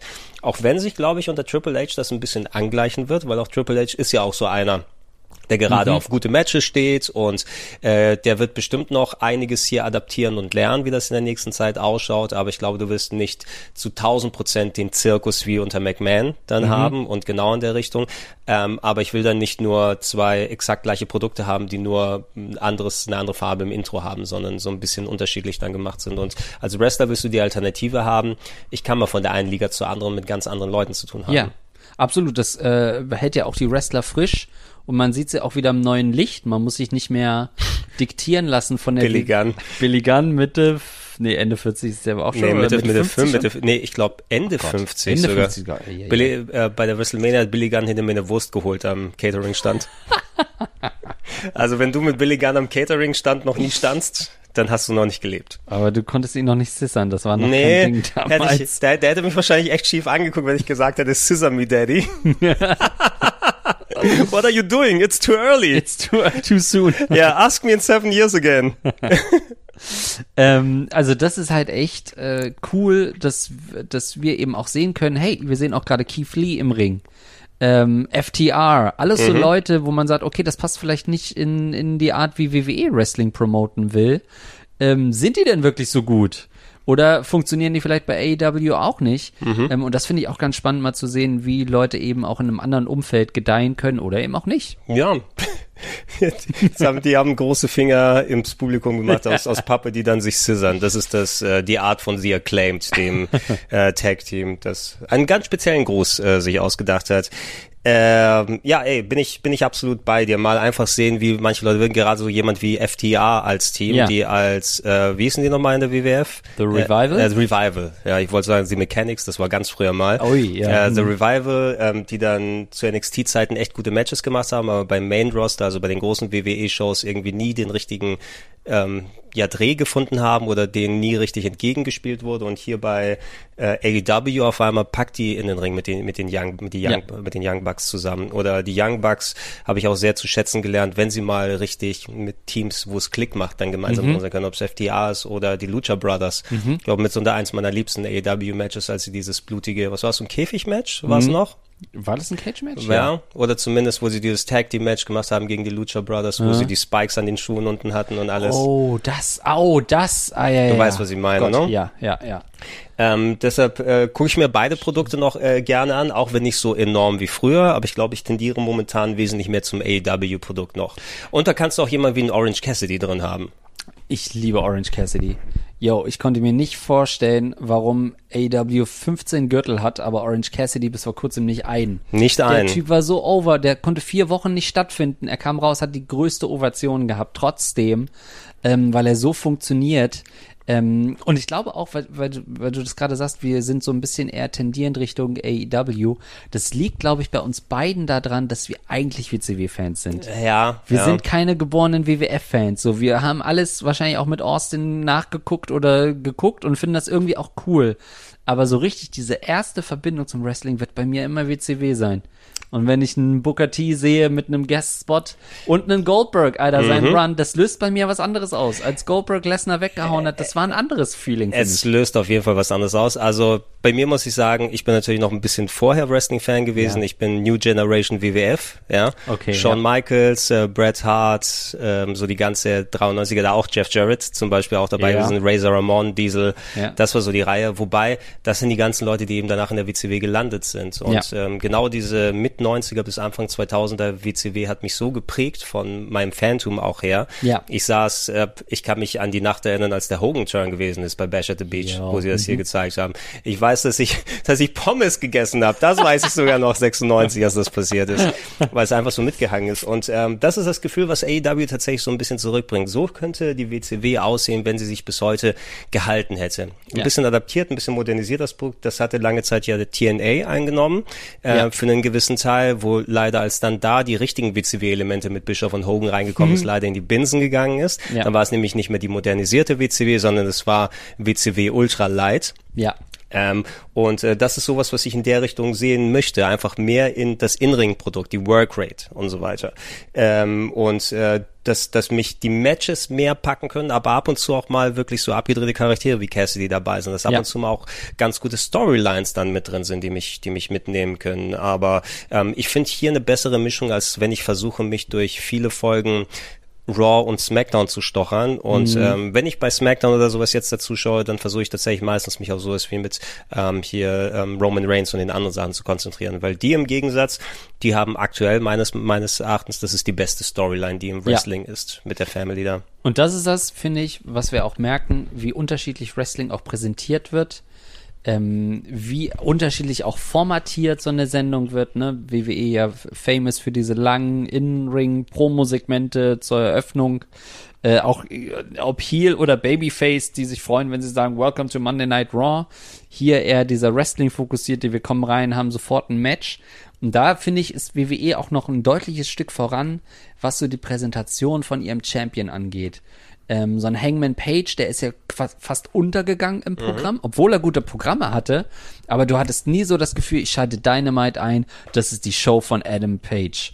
Quasi, weil er Ja. der Champion ist. Man sieht ihn vielleicht mal mehr. Ähm, De facto hast du ihn in genauso vielen Segmenten gesehen, wie vielleicht irgendein Mitkader, den du zwei Wochen danach gar nicht mehr gesehen hast.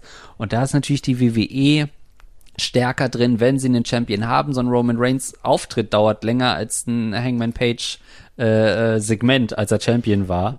Ähm, das mehr zu präsentieren und du das Gefühl hast, das ist der Champ, das ist die Nummer eins. Ja, und was sie bei der AEW oder womit sie dann wirklich mal irgendwann aufhören müssen, ist, es, sie heuern ja fast jeden an, der nicht bei fünf auf dem Baum ist, Ja. ne? Weil so viele Ja. Wrestler, natürlich, du hast ja so viele super gute Wrestler, ob weibliche, ob männliche, die haben ja auch zum Glück bauen die mittlerweile eine ganz vernünftige weibliche Wrestlerin-Riege auf, Mhm. wobei die noch recht weit entfernt sind von dem, von der Rosterqualität der weiblichen WWE-Wrestler. Die sind Ja. noch um einiges drüber. Mal gucken, was mit Sasha Banks jetzt ist. Mhm. Oder Mercedes Varnado heißt sie ja, die ja auch gerade Mal gucken, wo sie dann anfängt oder nicht, aber die könnte eine sehr gute Bereicherung für die AEW sein. Ähm, ich finde dieses Rausrotieren vom Wrestlern einfach super schwierig. Ne? Die haben so viele gute Leute da. Und so ein Miro, den wir angesprochen haben, den siehst du mal für sechs Wochen hintereinander. Ja. Und dann siehst du ihn neun Monate nicht mehr. Ja. Ne? Und dann, ja, wa warum? Ist der krank? Ist der Dann kommt irgendwas? das zurück, ist aber wieder Main Event. Und Auf ich einmal. soll plötzlich sagen, ah, okay, das kaufe ich jetzt als Main Event? Hä? Nein, kauf ja, ich nicht. ja. Und auch mal dann sagen, nicht jede Gimmick-Idee von einem der Wrestler ist dann so richtig geil. Wenn wir bei Miro schon, Hm. Miro schon gewesen sind, weißt du, kannst du dich noch erinnern, womit er angefangen hat? Als Best Man. Als der Bestman, der, der lovable Bestman Gamer. Ja, ja, ja. Er war hier so, oh, ich mache aber auch meine Twitch-Streams, ne? Und Mhm. sein, sein Move heißt jetzt äh, der Game Over und so weiter. Nein, als er dann die russische äh, oder naja gut, bulgarische Kampfmaschine dann geworden ist und Leute zerstört hat mit dem TNT-Titel, das war geil. Mhm. Das war Hammer. Na, das war richtig, aber dann ist er auch immer wieder weg nach so langer Zeit. Und Ja. das gilt immer wieder, ne? Eine Handvoll Leute, so ein Page ist auch gefühlt jetzt verschwunden, dann einfach nachdem der den Titel nicht mehr hatte und ist ab und zu nochmal aufgetaucht, wenn Punk das nicht forciert hätte mit Ja. seinen nur man hätte man wahrscheinlich von Page dann auch weniger gesehen. Und ähm, auch manche Leute durch Verletzung ist klar, dass sie nicht mehr dann mit dabei sein können, aber einfach Leute länger featuren und nicht nur auf, aufs Abstellgleis dann stellen. Darby Allen, auch Darby so ein Typ. Allin, ab in and out. Der war super over, die haben ihn richtig gepusht und äh, er war einer der, wo man dachte, okay, die, die Fans sind hinter dem, der hat, äh, der hat den Push da, die machen was richtig Großes mit ihm. Nope. Ja, Oder wa- was jetzt aktuell mit äh, Jungle Boy passiert. Ja. Ähm, wo ich fand auch, ey, weil, also Christian als Ziel ist fantastisch, ich liebe ihn, ne? Ja. vor allem, äh, weil der auch dann richtig vom Leder ziehen kann Ja. und hat diese Fehde gegen Jungle Boy gehabt, nur Christian verlässt sich ausgerechnet da, wo das finale Match sein muss und jetzt tröpfelt das jede Woche so ein bisschen dahin und der Ja. ganze Aufbau, wo jemand, ein junger Wrestler wie Jungle Boy, der so richtig eher aus sich herauskommen kann erstmal, auf einmal ist es so, ja, es köchelt noch ein bisschen, aber eigentlich wird er, du bist dir sicher, in ein paar Wochen ist er dann komplett weg erstmal. Ja, und es gibt auch nie die Feder danach. Du hast äh, auch ein Word-Title-Programm. Du hast aber nicht die Fehde, die da drunter ist, wo du sagst, ah, der Sieger aus der Fehde wird auf den Word-Title losgelassen. Genauso bei Jungle Boy. Okay, diese Fehde, dann hat er zweimal ne, verloren dann gegen Luchasaurus und gegen Christian. in Diesen kürzeren Matches. Jetzt hat er, glaube ich, wieder eins gegen Luchasaurus oder so. Aber was passiert danach? Was ist der Next Step? Weil dann sind die an einem Punkt, wo sie gerade als Sieger aus so einer Fehde hervorgehen.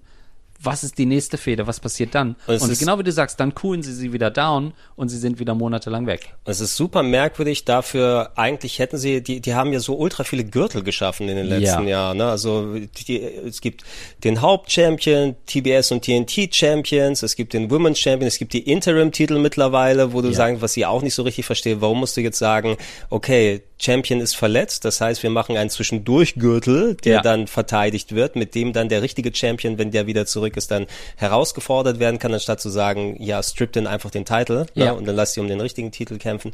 Und du hättest immerhin die Ausrede zu sagen, die kämpfen um diesen Gürtel, aber trotzdem funktioniert das irgendwie nicht so richtig. Ähm, das Ja. Orange Cassidy hätte lange mal einen TNT-Titel ver äh, verdient, äh, hätte ihn verdient gehabt und dann musste jetzt extra dieser All-Atlantic-Titel geschaffen werden, damit auch jemand wie ähm, Pack, dann der Ja. auch überhaupt super unterused ist, ne? Ja. auch mal ein bisschen was zu tun bekommt und jetzt hat ihn wenigstens Cassidy. Das ist halt das Ding. Wenn jeder einen Gürtel hat, dann bedeuten die Gürtel nichts. Dann hast Ja. du die Trios-Gürtel, dann hatte Pack auf einmal gleich zwei. Mit Atlantic, dann hast du die Ring of Honor Trios- Gürtel. Trios- Gür- oh, Ring of Honor, hör mir mit Ring of Honor auf. Fuck Ring of Honor. Ja, so, dann hast du den Ring of Honor TV Champion Samoa Joe. TV Champion heißt in jeder TV-Show verteidigen. Kann man stretchen, wie man will. Findet gar nicht statt. Du hast gesagt, der TNT-Titel findet fast gar nicht mehr statt. Ähm, warum in, in einer realen Welt würde Jade Cargill nicht mal gucken, was es noch für andere Frauentitel gibt? Die gehen Ja. sich ja komplett aus dem Weg. Ja. Also FDA, die bringen selber immer acht Gürtel mit zum Ring äh, und kümmern sich gar nicht um ihre eigenen hauseigenen äh, äh, AEW Tag Team Gürtel. Also es gibt so viele Gürtel, das ist einfach zu viel.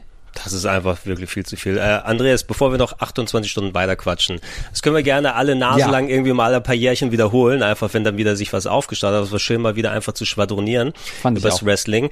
Ähm, wollen wir mal abschließen? Kannst du sagen, hast du eigentlich einen Favoriten, Lieblingswrestler oder Wrestlerin, der du gerne zuschaust? Kannst, kannst du das irgendwie, poppt dir da jemand in den Kopf oder ist es einfach zu breit verteilt? Also ich muss schon sagen, so jetzt über 10, 15 Jahre, ähm, Orange Cassidy ist bei AEW sicherlich jetzt gerade in den letzten Jahren für mich ähm, sehr wichtig geworden.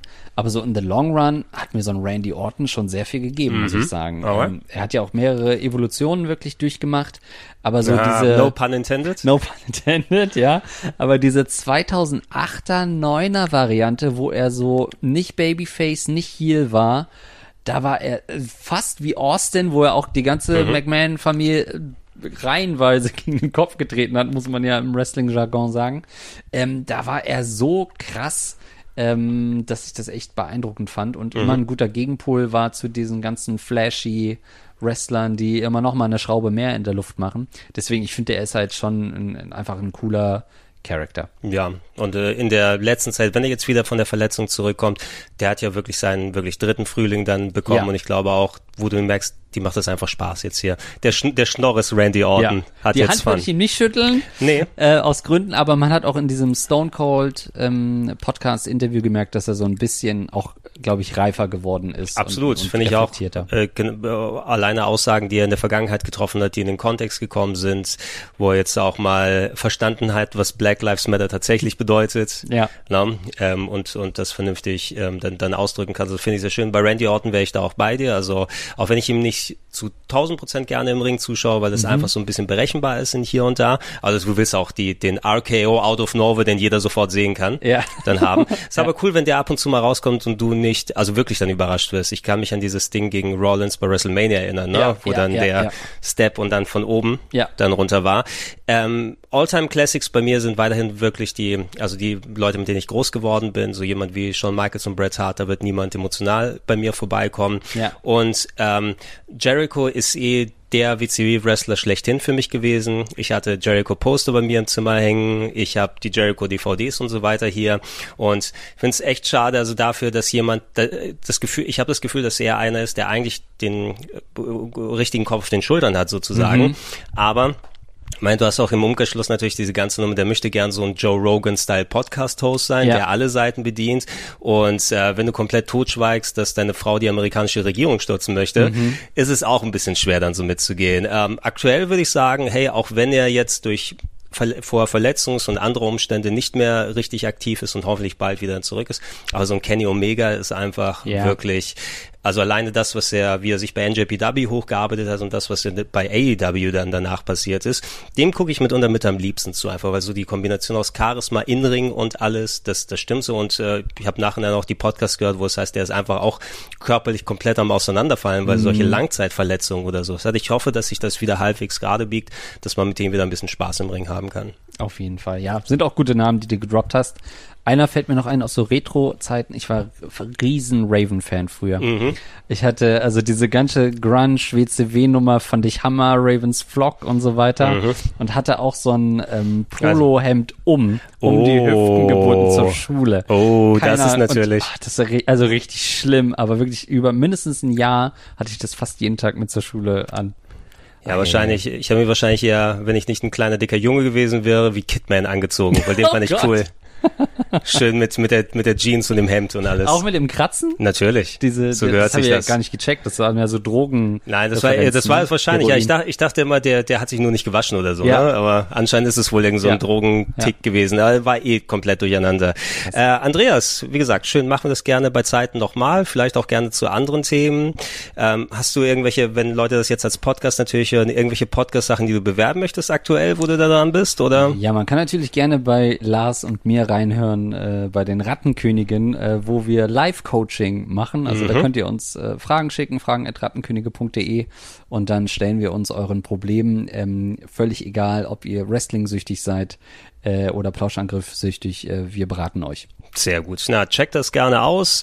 Hinterlasst mindestens einen Follow, hätten wir gesagt, wir seid ja nicht bei Twitch. so.